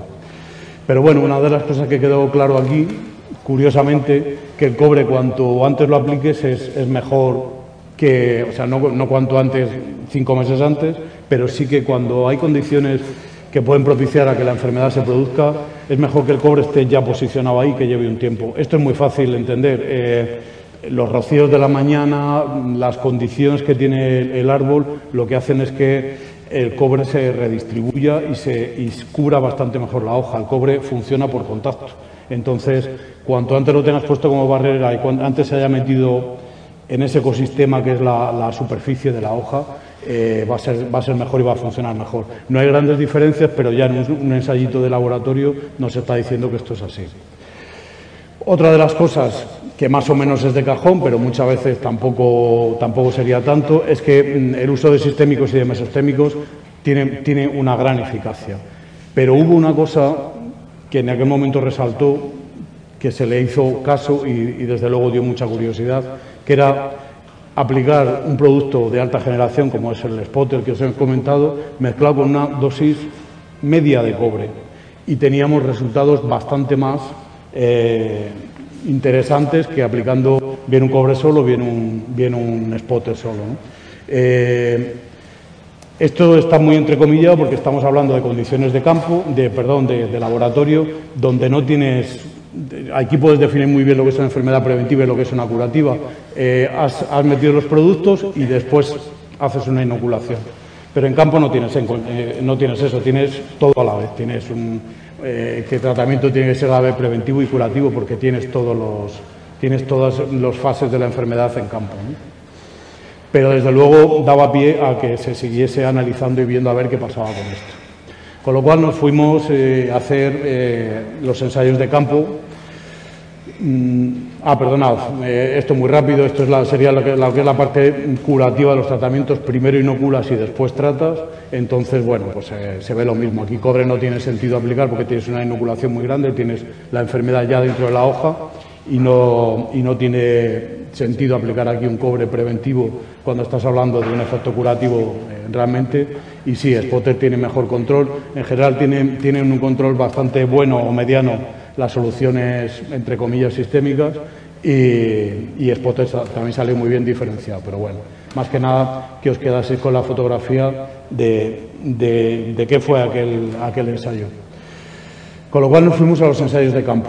Eh, ¿Qué se busca hacer en los ensayos de campo? Desde luego, comparar todas las soluciones que había, que al final ya habéis visto son 16, no son muchas, pues miramos casi todas las que quedan. Mm, mirar hasta dónde y, parametrizar muy bien lo que es la eficacia de cada producto. Ver qué pasa cuando mezclamos cobres con productos de nueva generación como Spotter. Y, sobre todo, esto es otra, otra pregunta recurrente que siempre está en olivar, hay solo 2.700.000 hectáreas de olivar y no sé cuántos centenares de miles de kilos de cobre que se echan, pero muchas veces cuando preguntamos, oye, ¿cuánto, eh, ¿cuánto dura un cobre cuando lo echas en la planta? ¿Hasta cuándo te previene? ¿Cuántos, ¿Cuántos meses? ¿Cuántos días? ¿Qué hace? ¿Hasta dónde llega? Mm, a mí me da vergüenza, como gente que se dedica un poquito a la investigación, me dedico más al desarrollo que otra cosa, no tener respuestas reales a esas preguntas. Y yo creo que son básicas para el manejo en un siglo XXI de la, de la enfermedad. Pues también se trataba de responder esa pregunta, a ver qué pasa con hasta dónde llega un producto protegiendo, hasta dónde no, hasta dónde se nota. Por lo que, lo que hicimos, donde veis ahí la flechita verde, entre marzo y abril, a final de marzo se hizo una aplicación con una batería entera de ensayos que no os voy a comentar de enteros, pero un montón de productos, productos, submezclas, referencias de mercado, las más punteras del mercado, todas y, se evaluó un mes después de la aplicación, dos meses después, tres meses después, pero también seis meses después. La última evaluación ha sido hace muy poquito, justo después de las primeras lluvias estas que hemos tenido entre septiembre y octubre, ha sido el 2 de octubre cuando se ha analizado. Estos son varios ensayos, uno de los que pilla así que más cerca, uno es en dos hermanas, otros en, en espejo, eh, que son más o menos las medidas de los que vais a encontrar aquí de los ensayos. ¿vale? entre la aplicación y la última evaluación han caído 75 litros de agua, que ya no sé si es mucho o es poco, es lo que hay. Lo que hay. Mm, esto es un dato un poquito más técnico. Nos vamos a referir de todo lo que hablemos eh, solo a la mezcla de spotter a 0,25 con mm, un cobre que tenemos muy apañadico al 35% WG metido a un kilo con 6. Eh, se habla solo de esto simplemente por simplificar, porque tenemos muy poco tiempo y tampoco quiero liaros con un montón de datos innecesarios. ¿vale? Y bueno, pues, técnicamente, si alguno quiere hacer la foto a esa, se ha evaluado un montón de cosas: repilo visible, repilo, repilo incubado, incidencia, severidad, y muy interesante también de cara a ver la, la sistemia y, hasta dónde llega la, la sistemia de un producto, el brote nuevo en incidencia y severidad, a ver, a ver hasta dónde llega. De esto os voy a hablar súper poquísimo, muy poco. Mm, bueno, se habla de seguridad latente porque es un dato más fiable en concreto para este ensayo. Eh, aquí tenemos analizados solo los cobres. En dos de los ensayos analizamos eh, cobre o cicloruro de cobre a 35% WG 2,1, cobre que tenemos, desde luego, con el cobre más normal o más estándar que pueda haber, que puede ser el cicloruro de cobre al 50 metido a 3 kilos. Yo creo que es más o menos lo normal.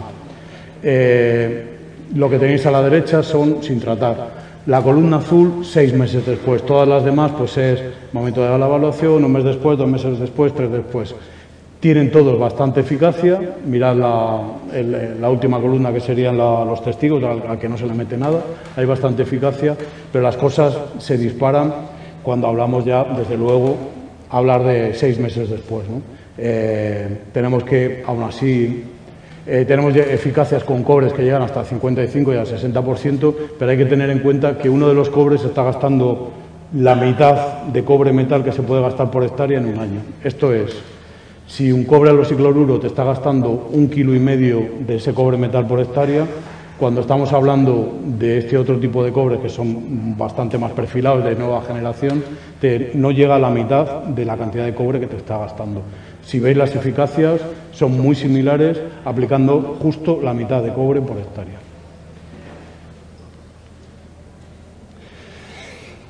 Eh, metemos por medio a spotters, metemos por, medio un producto mezcla de sistémico y penetrante y mesostémico, lo que queráis. Mm, la primera, el primer grupo de columnas sería la mezcla de spotter a baja dosis con cobre a baja dosis, la segunda spotter solo a alta dosis, la tercera el mismo tipo de cobre pero a dosis más alta. Eh, esa columnita azul que veis del cobre, de esta final es que me parece que esto no va a apuntar. No, no apunta. Pero bueno, esta, esta columna que veis aquí Estamos hablando de, un 35% de eficacia, seis meses después, que para un cobre y un cobre a tan baja dosis no está mal, no está nada mal.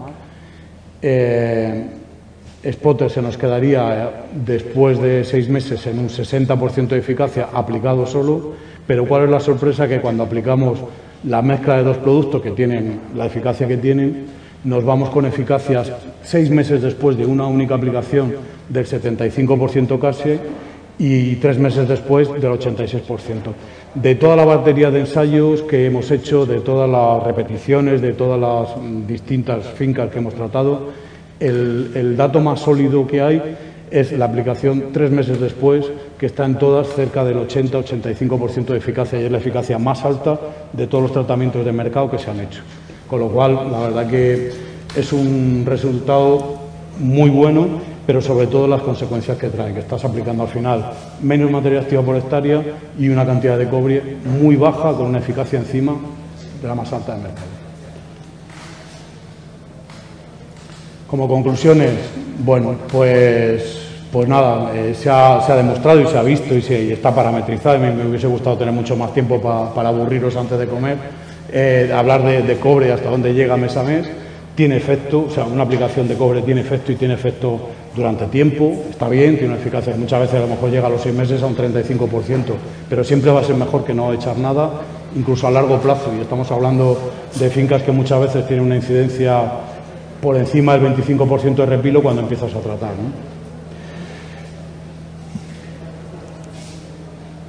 Eh, hay tipos de cobre, no todos los cobres son lo mismo, hay que irse a soluciones de cobre que sean realmente eficaces porque la limitación que tenemos de cobre está ahí y hay cobres que a dosis muy bajas eh, te están haciendo prácticamente la misma eficacia, si no la misma o mayor, que cobres que tienen gran cantidad de metal por, cada kilo de cobre.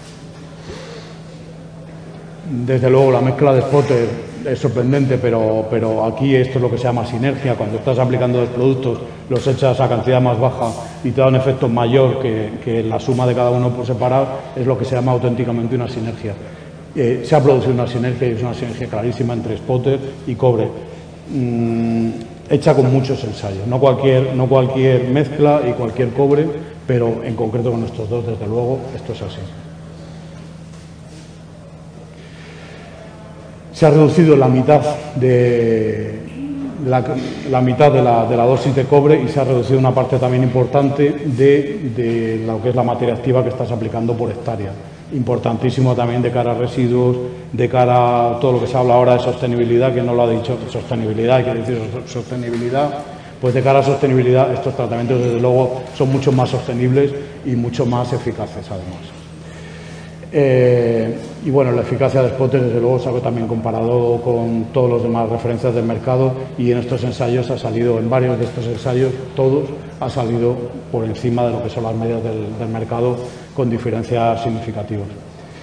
Y poco más. Por mí ya está todo hecho. Muchas gracias. Este programa no sería posible sin la colaboración de agromarketing.online, la agencia de marketing especializada en el sector agrícola que fusiona la experiencia en la agricultura y los conocimientos más actualizados sobre marketing online. Esto les permite ayudar a las empresas a digitalizar sus negocios y llevarlos al siguiente nivel. Ahora más que nunca es necesario que los negocios tradicionales del sector se digitalicen y tengan una presencia activa en el mundo de Internet. Puedes tener unos productos y servicios de excepción, pero si no eres visible, no vendes. Que no se te olvide. Si quieren más información acerca de los servicios que ofrecen, no dudes en visitar su página web agromarketing.online. Muchas gracias Alejandro. En principio agradecer un poco a la organización la oportunidad de estar aquí para poder, primero para tener ahí nuestro pequeño stand de Isagri y segundo por estos minutos para poder hablar un poco de, lo que es la gestión. Eh, poco para lo que es la digitalización del campo, un poco los retos que tiene.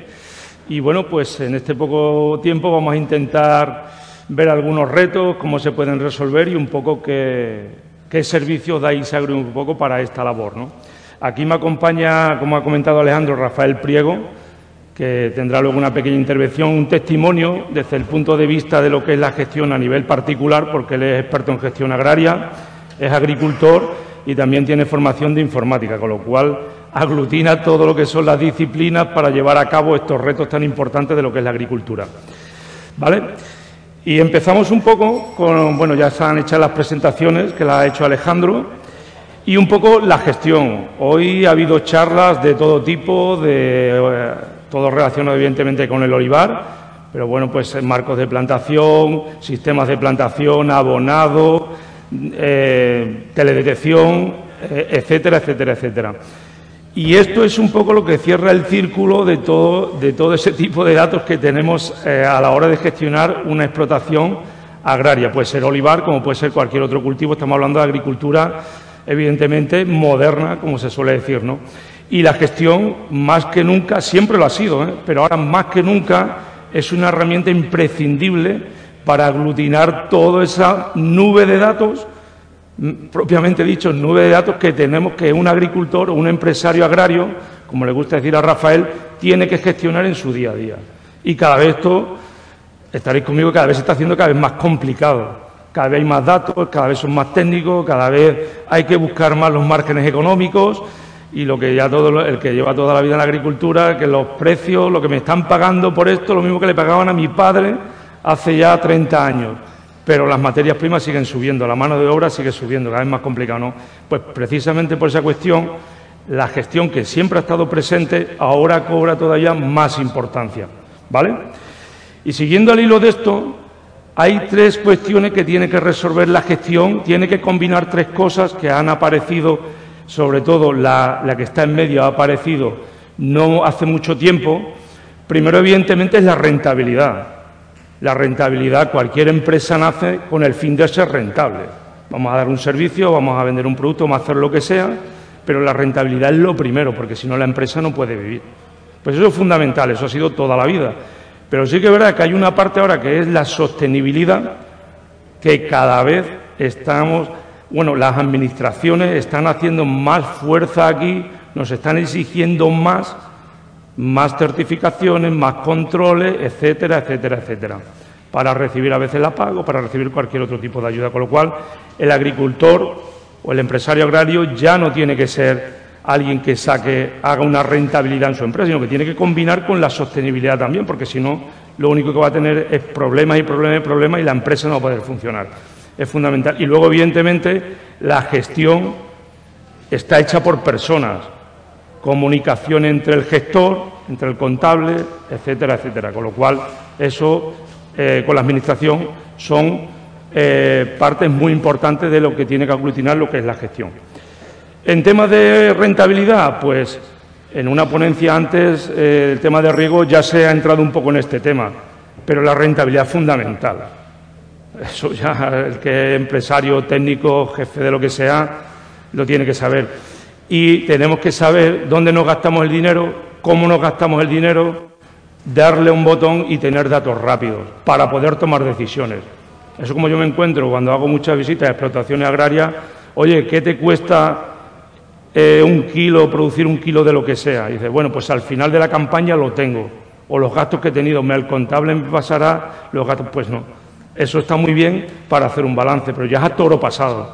Y el campo necesita tomar decisiones ahora de lo que está pasando en el campo, no dentro de, seis meses, porque ahí muy bien veo los números, pero ya poco puedo hacer, porque el precio de venta me lo imponen. Pues tendré que mirar los gastos. Con lo cual, esto es una de las partes fundamentales de la gestión. La otra parte, lo lancé antes, sostenibilidad. Esto hace 20 o 25 años, bueno, 20 o 25 años, mucho menos, igual 10 o 5, el cuaderno de campo que se, se puso como un requisito fundamental para todos los agricultores, creo que fue en 2014, me parece, cuando ya lo quisieron implementar. Pues eso es fundamental, si tenemos una inspección de campo para ver sobre todo las aplicaciones de productos fitosanitarios. Ya lo sabéis todo lo que estáis aquí, esto no estoy descubriendo nada. Lo que sí es verdad que han salido, pues, herramientas de vuelo de drones, teledetección, zonas de exclusión de nitratos. Ahora se está, he escuchado por ahí que se quiere implementar también el, cuaderno de campo de nitratos. También va a ser o puede ser obligatorio, no me puedo pasar zonas de exclusión, etcétera. Y la, todo el tema de sensórica, sondas de humedad, estaciones meteorológicas, sensores de todo tipo que lo que hacen es monitorizar el cultivo. Con lo cual, para ver un poco la optimización de eh, lo más importante, sobre todo en la zona donde estamos, el tema del agua. Pues este tipo de datos también la gestión lo tiene que saber manejar para que el agricultor pueda hacer, pueda tomar decisiones. Y por último, lo que decía también, el tema de las personas, fundamental. Lo decía con Rafael, que es un convencido de la gestión. podemos tener una pirámide de empresas distintas, un agricultor, mediano, pequeño, que está él, algún empleado, el hijo, el hermano, quien sea, pero este agricultor tiene que comunicar con la administración y tiene que tener herramientas para hacerlo. Pues para había escuchado todo el tema del reto, lo, van a implementar dentro de nada, el cuaderno de campo lo tiene que presentar, etcétera, etcétera.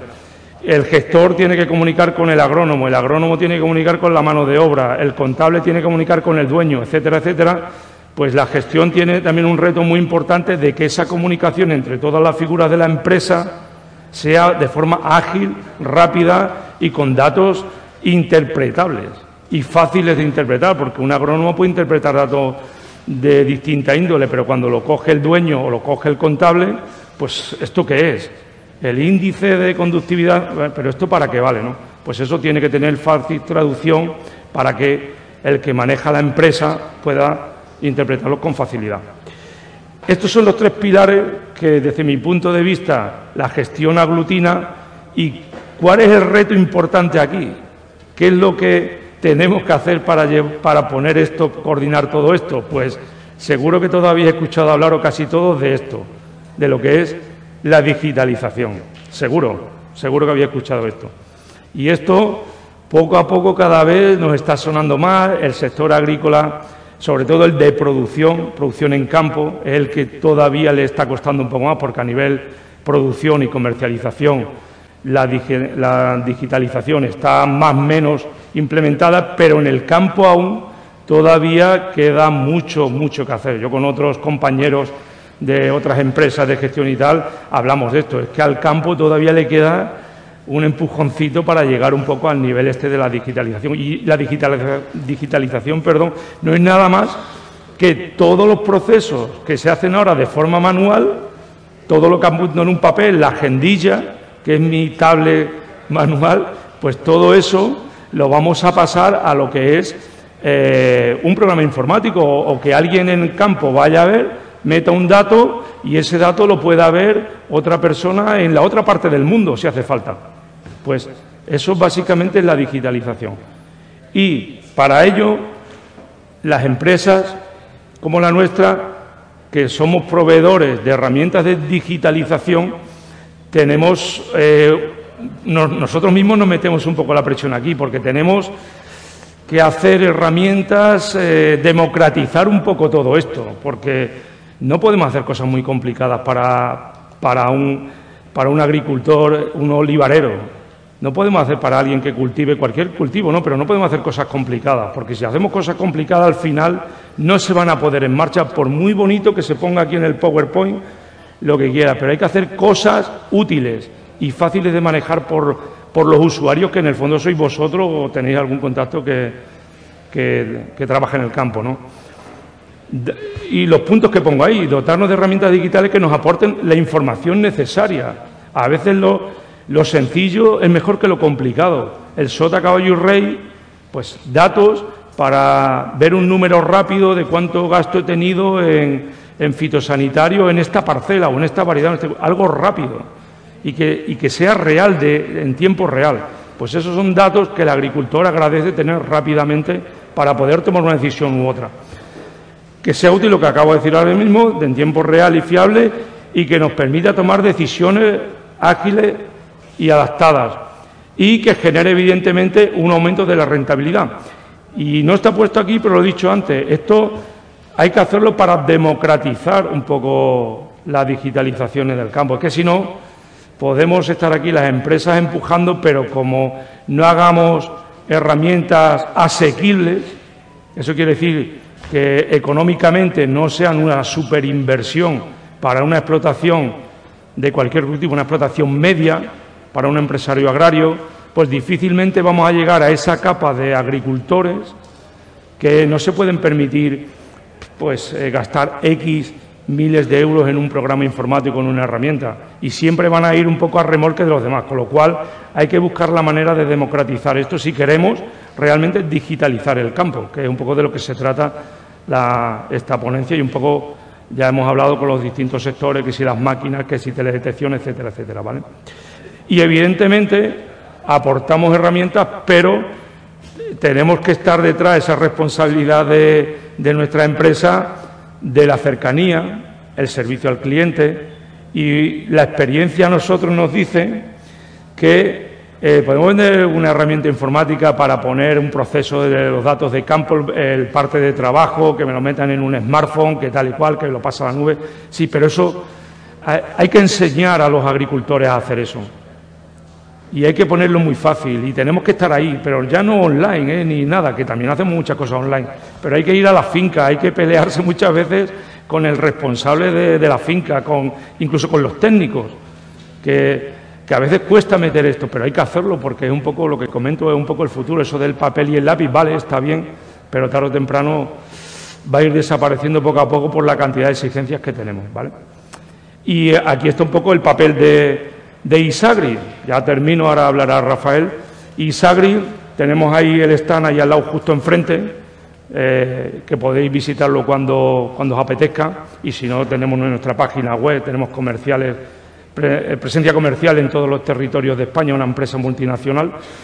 Y Isagri está ahí en todo el centro porque nosotros lo que tenemos es esas herramientas informáticas que aglutinan todos los datos que vienen de los distintos proveedores, datos de máquinas, datos, de estaciones meteorológicas, datos de sensores de humedad, tengo datos de satélite, vuelo de drones, conexiones con ERP, en caso de que empresas un poco más grandes ya tengan sistemas implementados, por ejemplo, para contabilidad, facturación u otros programas, no es necesario cambiarlo, sino hacemos la conexión a nuestro sistema.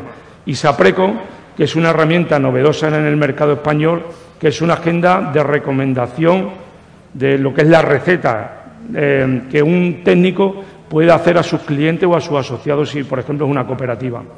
Se puede hacer todo de forma digital, hacer una recomendación a 100, 200, 300 socios de un mismo cultivo. Por ejemplo, voy a hacer una recomendación para tratar de repilar al olivar en el momento que toca. Pues eh, un técnico de esa herramienta puede enviar a 200 personas a la vez esa recomendación con las características, dosis, la velocidad que tiene que ir el tractor, la temperatura que tenemos que tener, etcétera, etcétera. ¿Vale? Y todo eso se reflejará luego en el cuaderno de campo de cada uno de esos agricultores. Y eh, datos de campo, como he dicho anteriormente, con un smartphone, yo puedo ir registrando toda la información que se está haciendo en todas las actuaciones de cualquier tipo, abonado, poda, riego, eh, cosecha, fertilización, lo que sea, lo puedo ir anotando en campo para que rápidamente pase a la nube y esa información vaya a coste, vaya al cuaderno de campo, vaya a todo el historial de cultivo, vaya a consumo de productos y, en definitiva, pues para que el agricultor pueda tomar las decisiones que correspondan. ¿Vale? Y con esto eh, acabo mi intervención. Yo soy, el jefe de zona comercial, como a mí me gusta llamarme, más que jefe de zona comercial de aquí. Y ahora dejo paso a Rafael, porque Rafael, ya lo ha presentado Alejandro, es, eh, es un experto en gestión agraria, lleva con nosotros 25 años y ha sido responsable de la implementación de estos programas cuando estaban en MS2. No sé si alguno aquí a lo mejor no había ni nacido todavía. Y tiene una larga trayectoria en la gestión de explotaciones y de implementación de la gestión y es un enamorado de la gestión agraria. Con lo cual, yo sé que estas intervenciones son muy cortas, pero no me podía resistir a que él nos diera su testimonio. Buenas tardes. Como ha dicho Manolo, soy un autónomo, soy informático por estudios, olivarero por vocación y experto en gestión agraria y contabilidad agraria por profesión. Dice Manolo que eh, hoy trataba el tema de gestión, pero realmente, ¿qué es gestión? Gestión no es otra cosa que información. Sin información no se puede gestionar. Y dice, pues información tenía mi padre, tenía una agenda llena, una detrás de otra. Claro, vamos a modernizarnos. Vamos a poner el Excel. Dios, el Excel. Hablaremos del Excel. ¿Cómo conseguimos eh, eh, una información rápida, eficaz, eh, inmediata de todos nuestros costos? ¿Volvemos otra vez al Excel? Porque nadie, nadie de los que hay aquí puede negarme que el Excel es la mejor e indiscutible herramienta para meter datos. Pero ¿y para sacarla? Ni el 5% de los que hay aquí me apuesto lo que sea, que es capaz de manejar macros, tablas dinámicas y decirle a su jefe un costo de producción, ya, ahora. Eso no es viable. Yo no le puedo decir a mi hermano, Eh, he terminado la aceituna.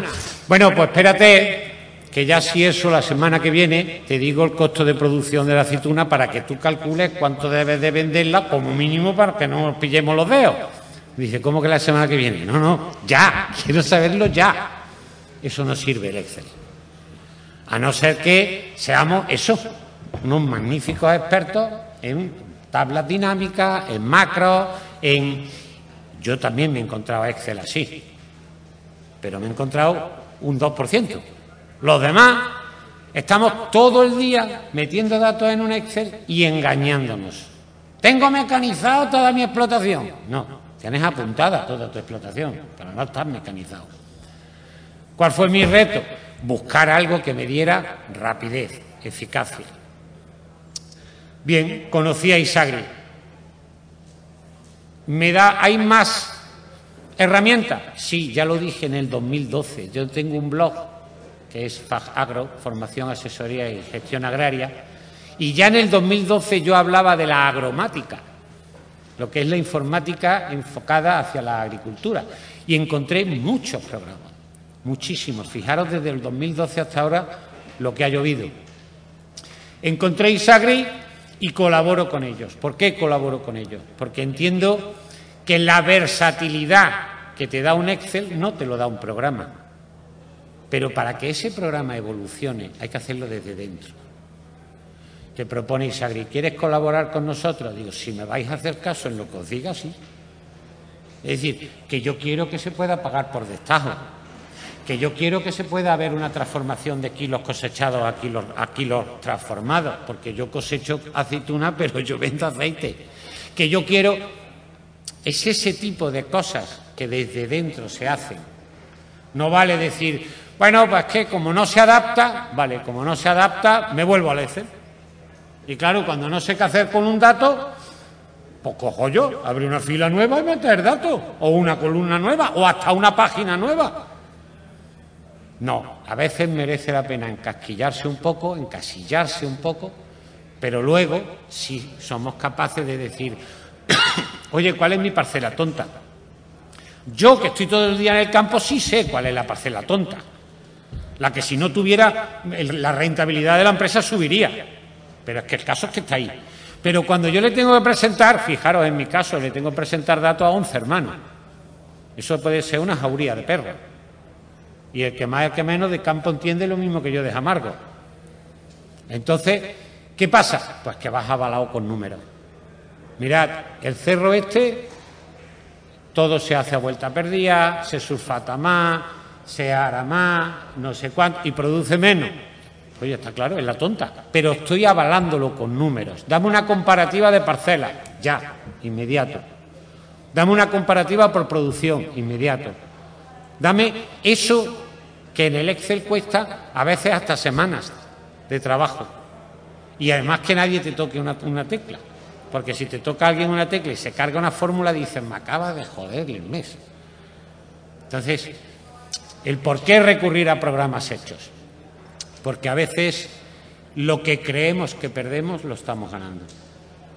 Es simplemente llegar a, la, conclusión de que eh, apostar por un programa de gestión no es perder el dinero. ¿Quién de vosotros no cree razonable tener un programa de nómina? Hombre, es que no se me va a ocurrir hacer las nóminas con un Excel. ¿Por qué no? O sea, unas cosas las vemos lógicas y otras no. Oye, ¿y por qué no lleva en el Excel la contabilidad? Hombre, no, espérate, y los trimestres y el IVA y el no sé qué y no sé. Ah, o sea, eso sí lo entiendes. Lo tienes metido a fuego. Que hay cosas que sí tienes que dejar en manos de un software especializado. Pero hay otras que, nada, con mi Excel más baño. Yo creo que el gran querido, pero a la misma vez odiado Excel, eh, deberíamos de, en la, era que estamos, dar un paso hacia adelante.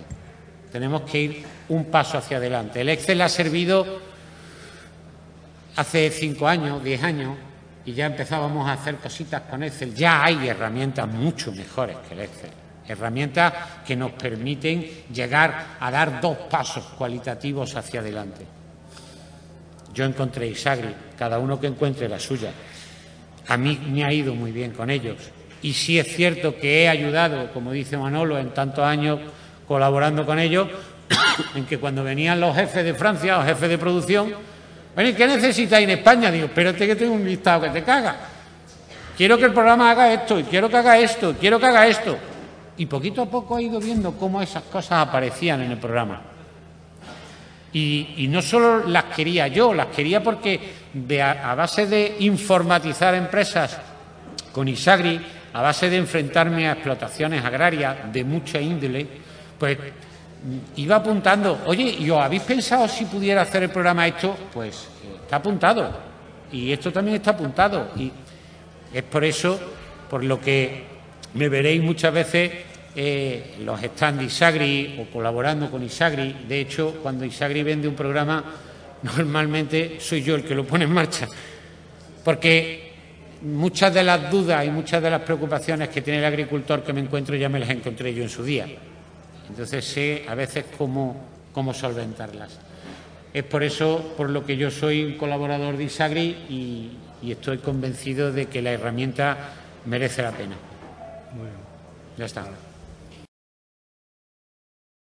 Buenas tardes, eh, soy Alberto de Jaén, de apellido, vivo en La Rioja y trabajo para la empresa Componentes Agrícolas General. Nosotros somos básicamente fabricantes de maquinaria de fumigación.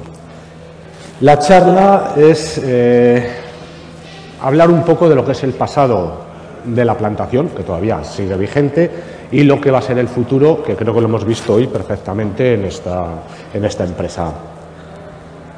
Nos podemos encontrar en plantaciones antiguas con unos marcos de hasta 15, 20 metros de plantación. Son unos marcos prácticamente imposibles de tratar. Cualquier atomizador estándar no nos va a llegar. Tenemos que pasar por cada una de las caras con un gasto tremendo en gasoil y más al precio que está cada día que va subiendo. ¿Qué opciones tenemos? Nosotros como fabricantes hemos desarrollado dos tipos de máquina para estos marcos de plantación. Un atomizador con dos ventiladores, uno derecha, otro izquierda, para hacer hasta 20-25 metros de marco, pudiendo pasar por el centro de la plantación haciendo los dos hileras. Otra opción un poco extraña, porque en el olivar no acaba de cuajar en ese tipo de marcos, son los cañones. Cañones especiales con una apertura muy determinada para llegar a esos olivos alejados y a la vez intentar tener la menor deriva posible. En el atomizador, controlar la deriva, que al final es dinero que se nos queda en el bolsillo, nos vemos toda la deriva, la estamos perdiendo, lo que vamos a conseguir con los ventiladores, con una serie de aletines manejados hidráulicamente, es regular esas salidas de aire para encauzarlas perfectamente a lo que es el olivo, en este caso. El tema del cañón, si bien podemos manejar muy bien la inclinación de los cañones, sí que es cierto que son más sensibles a las derivas medioambientales, al aire exterior, lo cual nos puede perjudicar a la hora de llegar a un lado o a otro aunque en teoría el cañón llega más lejos que el atomizador, que el ventilador, la diferencia es que el cañón trabaja con una turbina, genera menos volumen de aire a mucha mayor velocidad, pero se le hace muy sensible a las derivas exteriores. El atomizador maneja gran volumen de aire a una menor velocidad. Ojo, estamos hablando de 160-180 kilómetros hora de salida y sí que lo podemos encauzar más. Y la misma inercia que genera ese volumen de aire que estamos usando para llegar hasta el, hasta el árbol, en este caso hasta el olivo, lucha muy bien contra la inercia del aire exterior, con lo cual nos va a permitir llegar bien a esa plantación. Muy importante en estos marcos es el tipo de boquilla. Necesitamos una boquilla regulable para alargar lo, más que podamos la apertura del cono. Si nosotros tenemos un cono muy abierto en estos marcos tan amplios, lo que vamos a generar es una turbulencia inmediata a la salida del ventilador. Esa turbulencia nos va a frenar el aire y nos va a impedir que llegue bien. ¿Qué vamos a hacer? Pues en vez de manejar tres cuartas partes de árbol, mojarla en cada pasada, nos vamos a quedar en la zona exterior. Si nosotros tenemos unas boquillas que podamos abrir el cono lo más lejos posible, nos lo va a transportar mejor esa parte final y las derivas superiores las tenemos que evitar con los alerones y también con unas boquillas con mayor diámetro. Si tenemos, por ejemplo, un, disco cerámico de 1,2, en los laterales, arriba tenemos que poner uno de 1,5, para que esa deriva que nos está subiendo ya cuando el aire ha perdido eh, velocidad, ese volumen de agua vuelva a introducirlo en el, olivo. Estos marcos no son ya muy normales, eh, sobre todo marcos tan exagerados, yo los he visto básicamente en los montes de Toledo. Eh, aquí sé que la zona de Villacarrillo, etcétera, estamos hablando también de marcos de 12, 15 metros, pero marcos de 20 al tres bolillo, etcétera, mm, prácticamente olivos muy, muy, muy tradicionales, indudablemente están en, desaparición. Luego ya pasamos al olivo, al marco del olivo más clásico, 7, 8, 9 metros, donde ya podemos ir con un ventilador, un atomizador, con un ventilador normal, un ventilador de 920, para mojar bien el árbol. Este tipo de ventiladores, este tipo de máquinas, lo que necesitamos es sujetar la deriva, como en todo lo que voy a ir hablando. Las derivas, como he dicho antes, son pérdidas de dinero, estamos tirando fitosanitarios a, los pajaritos, al suelo, a los huecos. Claro, ahí tenemos importantísimo el captador de árboles, que ya es básico, lo que ni, voy a comentar, es que no merece la pena. Todos sabemos perfectamente y lo estamos usando en el día a día. ¿Qué es lo que tenemos que conseguir nosotros con este tipo de atomizadores para llegar a esos marcos entre 7 y 9 metros? Vuelvo un poco al juego de las boquillas regulables. Pero en este caso ya tenemos que jugar un poquito más, igual que el otro, simplemente vamos a abrir la boquilla en marcos tan amplios para que nos llegue lo más lejos posible. En este caso ya vamos a estar jugando un poquito con abrir cada una de las boquillas de una forma distinta. No es lo mismo la punta que la zona inferior, que la zona central, que aunque tengamos un marco de 9 metros, seguramente el olivo lo tenemos a 3 metros. En este caso, y como he hablado anteriormente, importantísimo también el tema de los aletines. Los aletines en los atomizadores es lo más visible que vemos para controlar las derivas y el manejo del aire. Pero hay otra parte importantísima que normalmente no nos fijamos y es la zona de rebote del aire. Cuando el ventilador absorbe el aire, rebota. ¿De acuerdo? ¿Qué tenemos que hacer ahí? Encauzarlo lo más posible. ¿Cómo lo podemos encauzar? Podemos encauzar poniendo unas, chapitas para redirigirlo, etcétera, o bien lo que podemos hacer es una trasera completa ya preparada para encauzar ese aire con esas aletas integradas, esa zona de rebote con determinadas espinas para redirigir el aire a donde queramos, no nos vaya una zona al suelo y otra zona totalmente al aire, sino intentar sacar un 50% a cada lado y de la mejor forma posible. En marcos amplios, esas traseras lo que tienen que ser un poco largas y relativamente estrechas para encañonar el aire. Al final, toda nuestra pelea tiene que ser encañono el aire y sujeto la deriva. Si yo consigo pasar por el centro de una calle a nueve metros con un aire bien encañonado y cuando paso mojo la zona que tengo pegada al atomizador, pero también mojo la otra zona. Eso es la mejor forma de tratar, porque cuando vuelva por el otro lado de la calle voy a tocar dos veces lo que ya había tocado. ¿Qué hacemos? Mojar muy bien los, pedúnculos, tener una muy buena penetración en el interior de la vegetación, porque no olvidemos, el exterior de la vegetación es donde nosotros vamos a ver la plaga. Aquí tengo repilo porque veo las hojas exteriores, aquí tengo esto y otro. Pero realmente el, reservorio de la enfermedad está dentro del árbol, en este caso tenemos mucha mejor, mucha menor radiación solar, con lo cual tema de hongos, bacterias, etcétera, están más protegidos, tenemos unos grados menos de temperatura y tenemos una mayor humedad. Entonces, nuestra idea es, tenemos que penetrar y mojar los dos lados, pero pasando por el centro. No puedo pasar por aquí y pasar por aquí y pasar por aquí. No, no, por el centro yo tengo que dejar el árbol mojado completamente repito, para que cuando pasemos por aquí lo volvamos a mojar. Ese doble tratamiento nos deja tanto un lado típica como otro tratado. Zonas más delicadas, más protegidas, pedúnculos, eh, frutos, en el olivo no es tan problemático, si en otros cultivos, frutos que estén muy pegados, que no nos va a dejar penetrar el producto, es la única forma de conseguirlo. En este caso estaríamos hablando, como digo, máquinas más o menos estándar, máquinas que estamos hablando de una anchura de unos dos metros de pisa normalmente, puesto que se suelen tener tractores de pisas muy anchas y que tienen que ser muy estables, ventiladores de 920 y sobre todo rebotes de aire, traseras bien diseñadas y imprescindible en cualquiera de los casos vamos a estar hablando de aletines. Para evitar esa deriva superior es lo que nosotros vemos un atomizador tratando a dos kilómetros de distancia o no lo vemos hasta que no estamos hasta 200 metros. Esa nube es una pérdida de dinero, una pérdida de eficacia, una pérdida de producto, una pérdida de gasoil, una pérdida de tiempo en nuestro trabajo. De esos marcos tan amplios vamos a ir al olivar intensivo. Los 6 metros es un olivar relativamente más fácil de tratar, puesto que lo tenemos más cercano. ¿Cuál es la dificultad de este olivar? estamos hablando ya normalmente de regadíos. En los regadíos, ese tipo de olivar, el olivo es mucho más cerrado, tiene muchísima más vegetación, aunque tenga menos copa, sea menos espectacular, la vegetación es mucho más cerrada. Con lo cual, vamos a seguir hablando también de ese mismo tipo de boquillas, boquillas regulables, con distinta salida, puede ser un disco cerámico, puede ser un ATR, etcétera, pero siempre vamos a intentar tratar que nuestra salida de agua esté adecuada a la, distancia que tenemos la vegetación.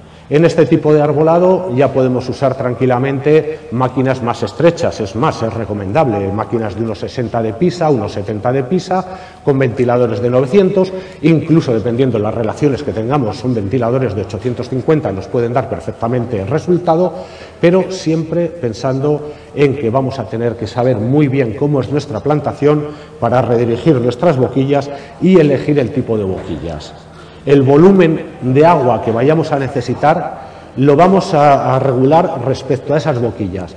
Algunas boquillas vamos a tener que usar mil litros de agua o porque me gusta mucho ver chorrear el líquido, etcétera, pero lo normal sería usar las boquillas perfectamente reguladas, cada altura con su tipo de boquillas, con su regulación de distancias, para así tener un perfecto cubrimiento de la planta y ojo, el tema del agua, yo no hablo ahora de, productos fitosanitarios, eso el técnico tiene que decir 10 litros hectárea, 20 litros hectárea, 30 litros hectárea.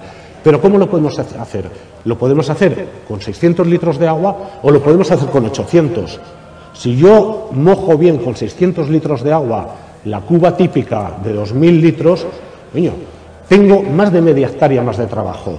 Antes de parar, irme a cargar, perder el tiempo en hacer mezclas, estamos aprovechando nuestro tiempo.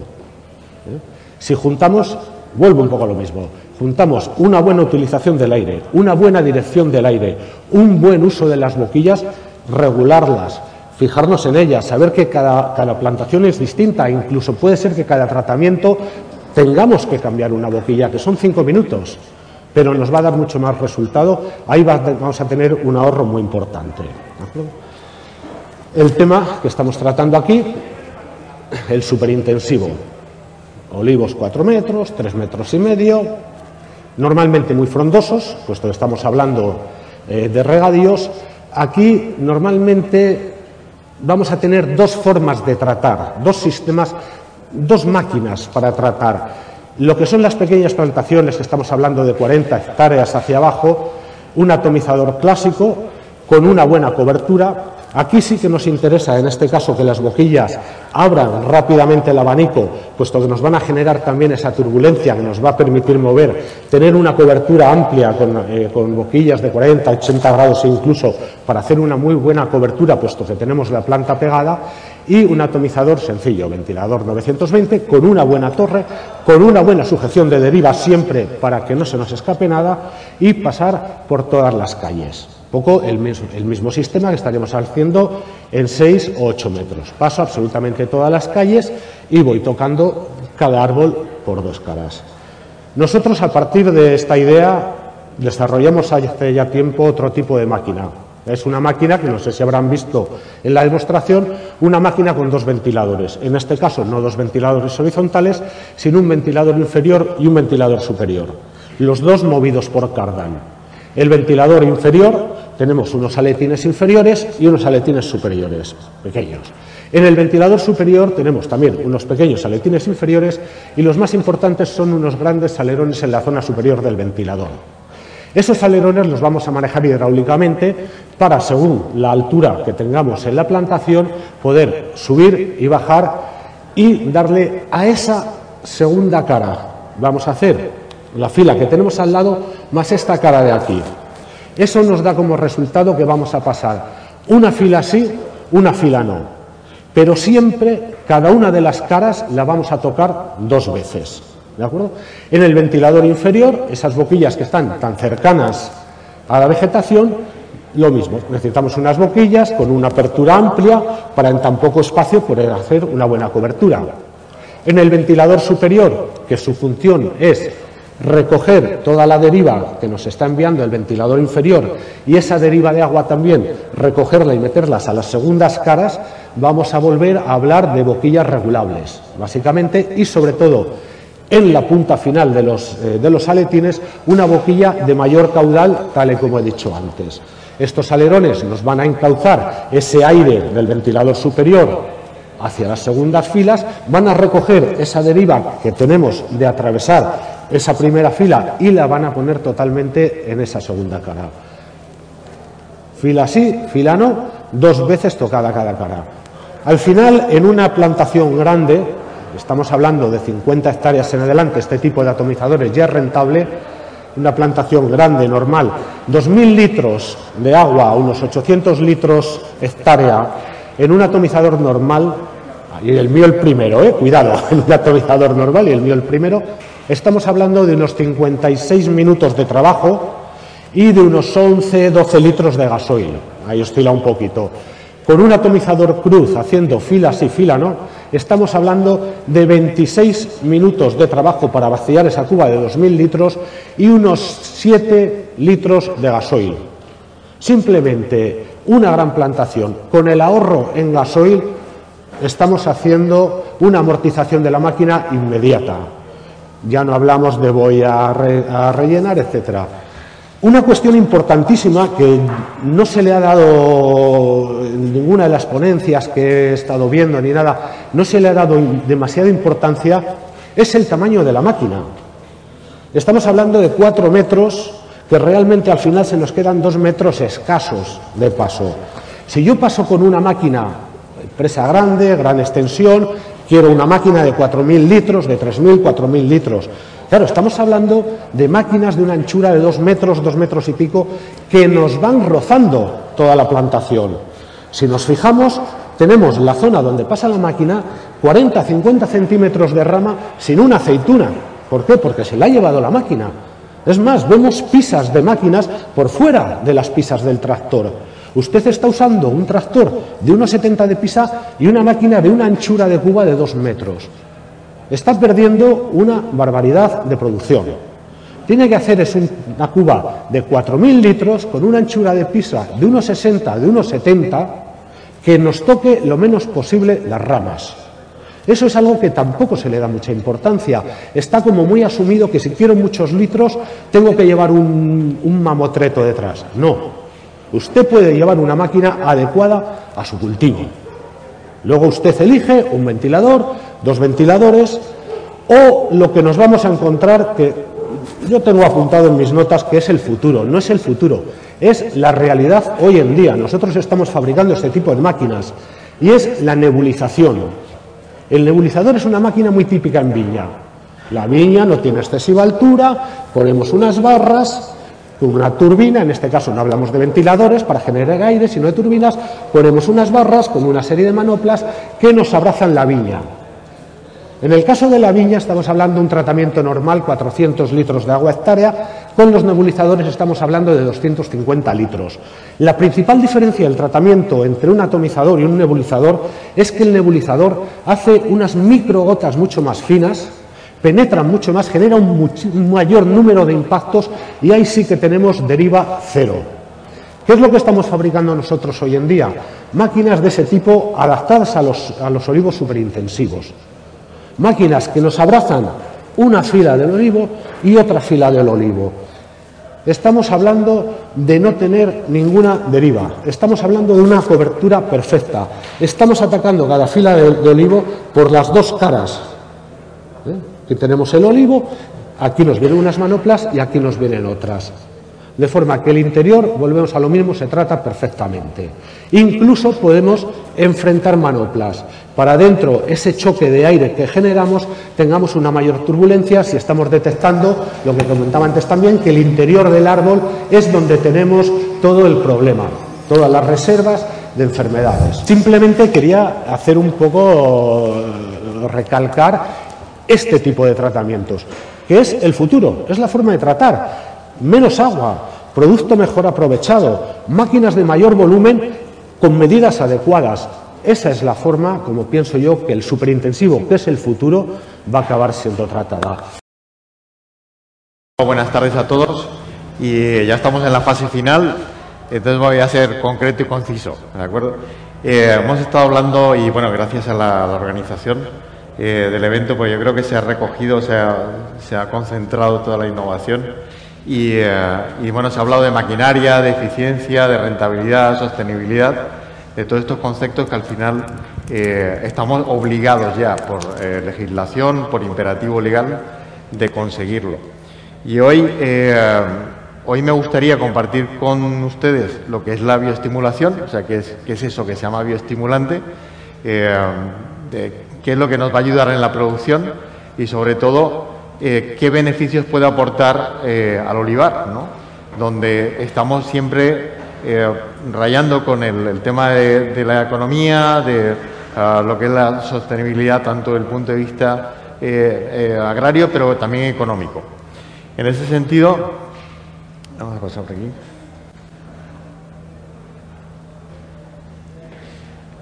Bien, desde Seipasa, permítame solamente un minuto. Eh, pasa, somos una empresa española, llevamos ya 23 años produciendo eh, en España y para todo el mundo, eh, y esos 23 años están dedicados exclusivamente a trabajar con sustancias de origen botánico y de origen microbiológico, con lo cual eh, todo lo que salga de Seipasa va a ir dirigido en ese camino. De esa, de esa forma nos permite estar muy alineados con lo que está pasando actualmente en la legislación, donde se van a prohibir eh, muchas sustancias de origen químico y eh, muy enfocados también en la experiencia de haberlo hecho tanto en España como en otros países del mundo. Entonces, bueno, eh, hoy el objetivo es hablarles de un bioestimulante radicular.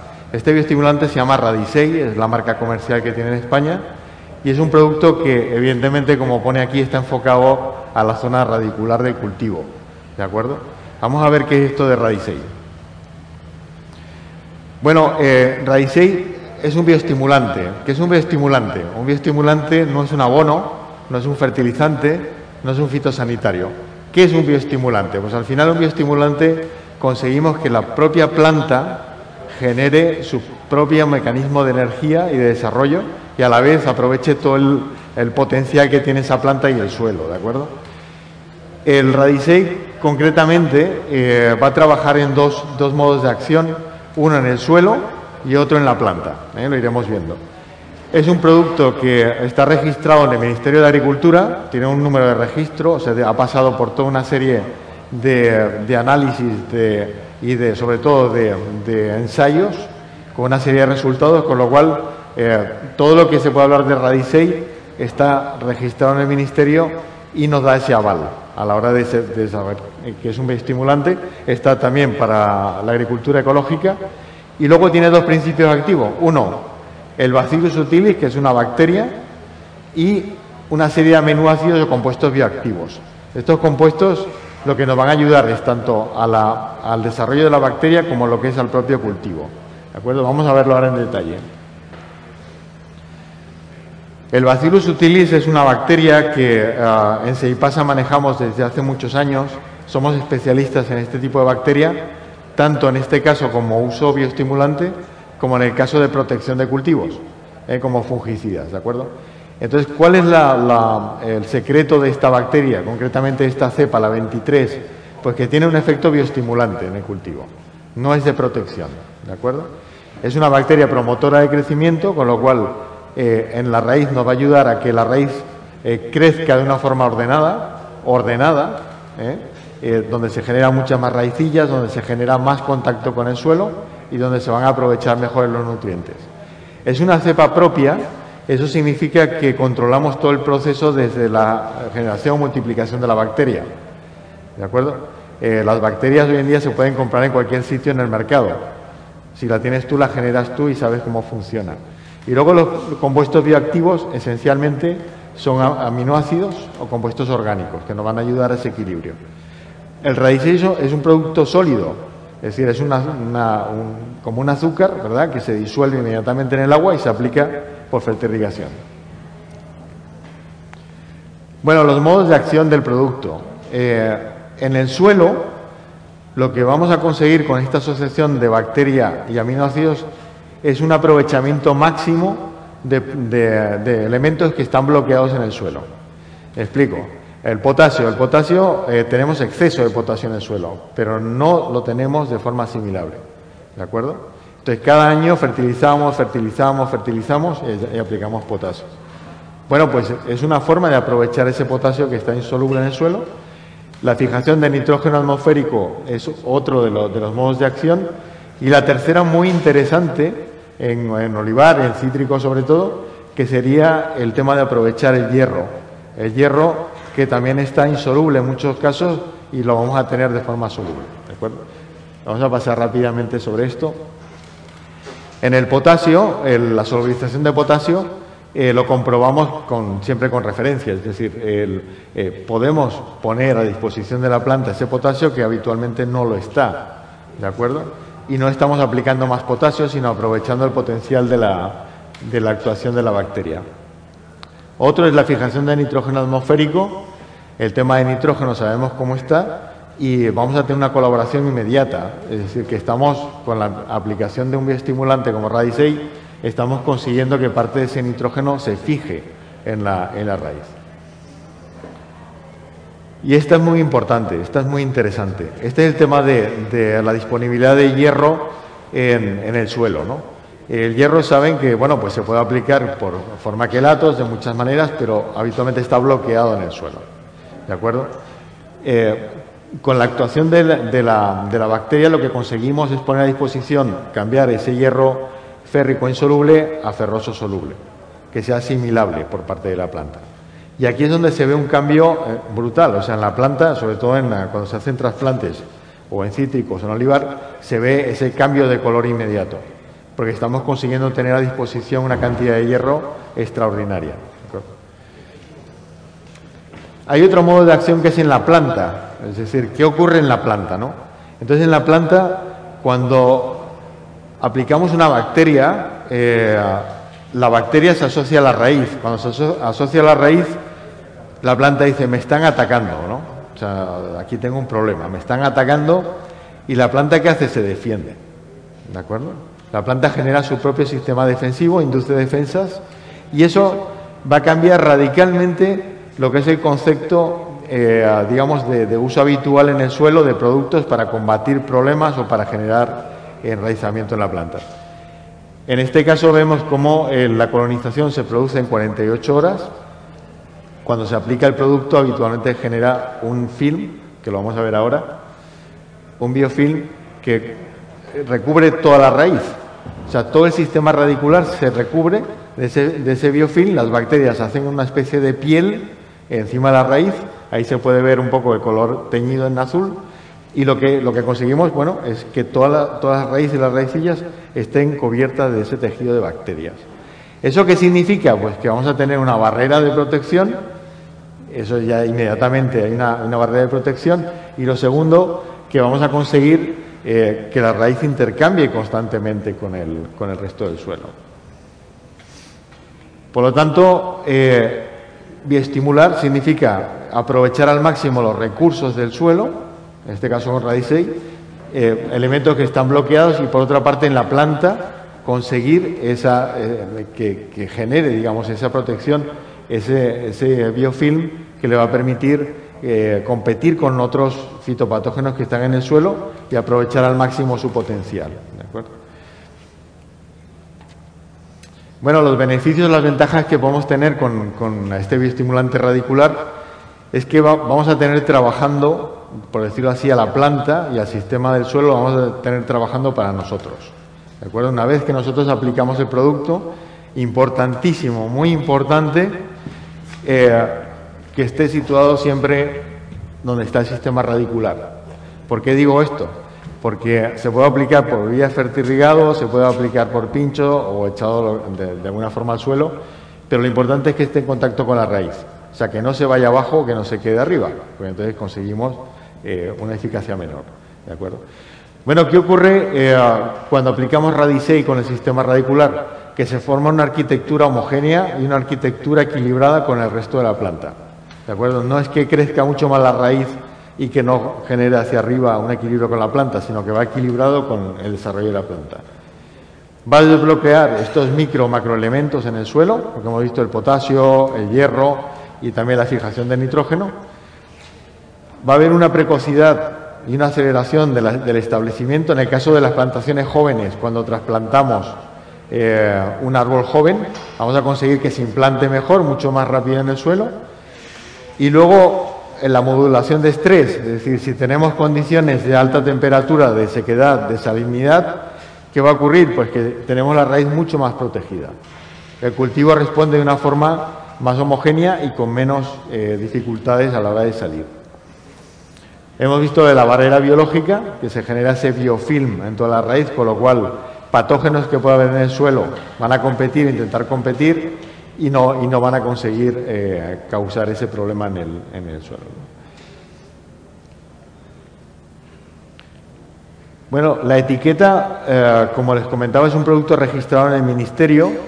Eh, lo pueden conseguir en el, en el, en el segmento de 4.4 y además de que tenga Bacillus subtilis como, digamos, como composición eh, que tiene 10 a las 7 unidades formadores de colonia, tiene también ese soporte eh, de aminoácidos libres, que es un 35%.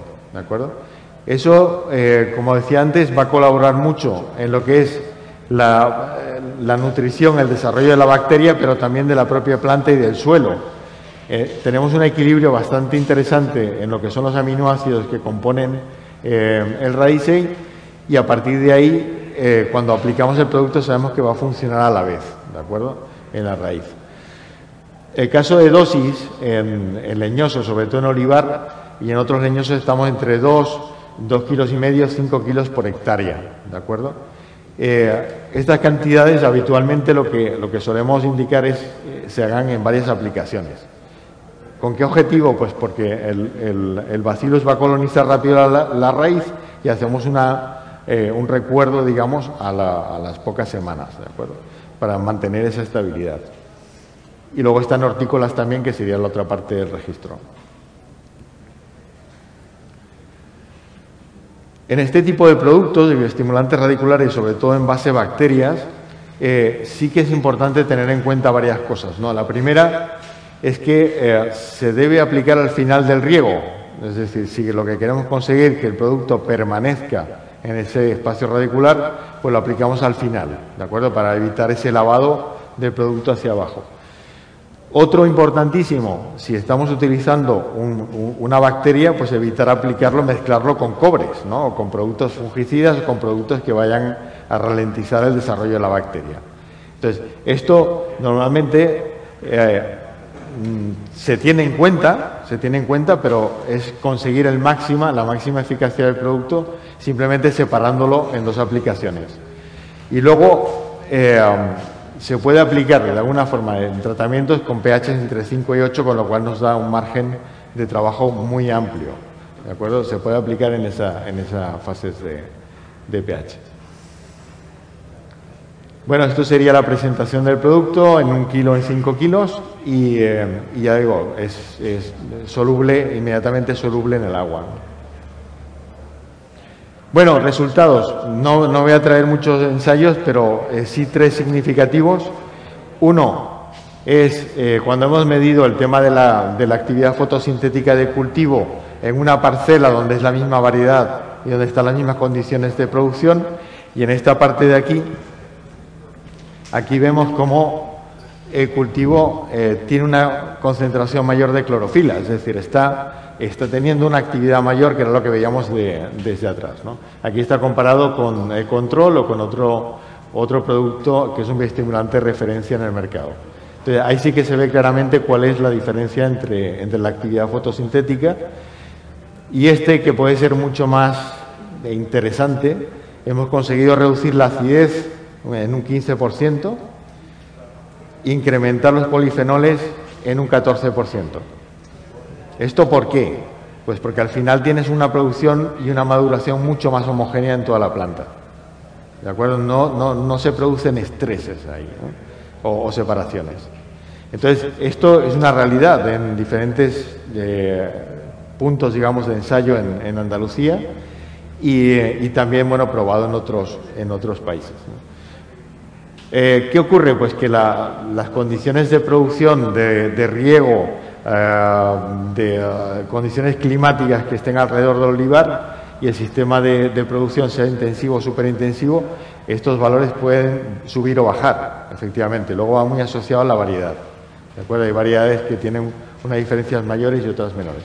Pero bueno, son datos medios que están indicando que la, la planta está trabajando de una forma distinta.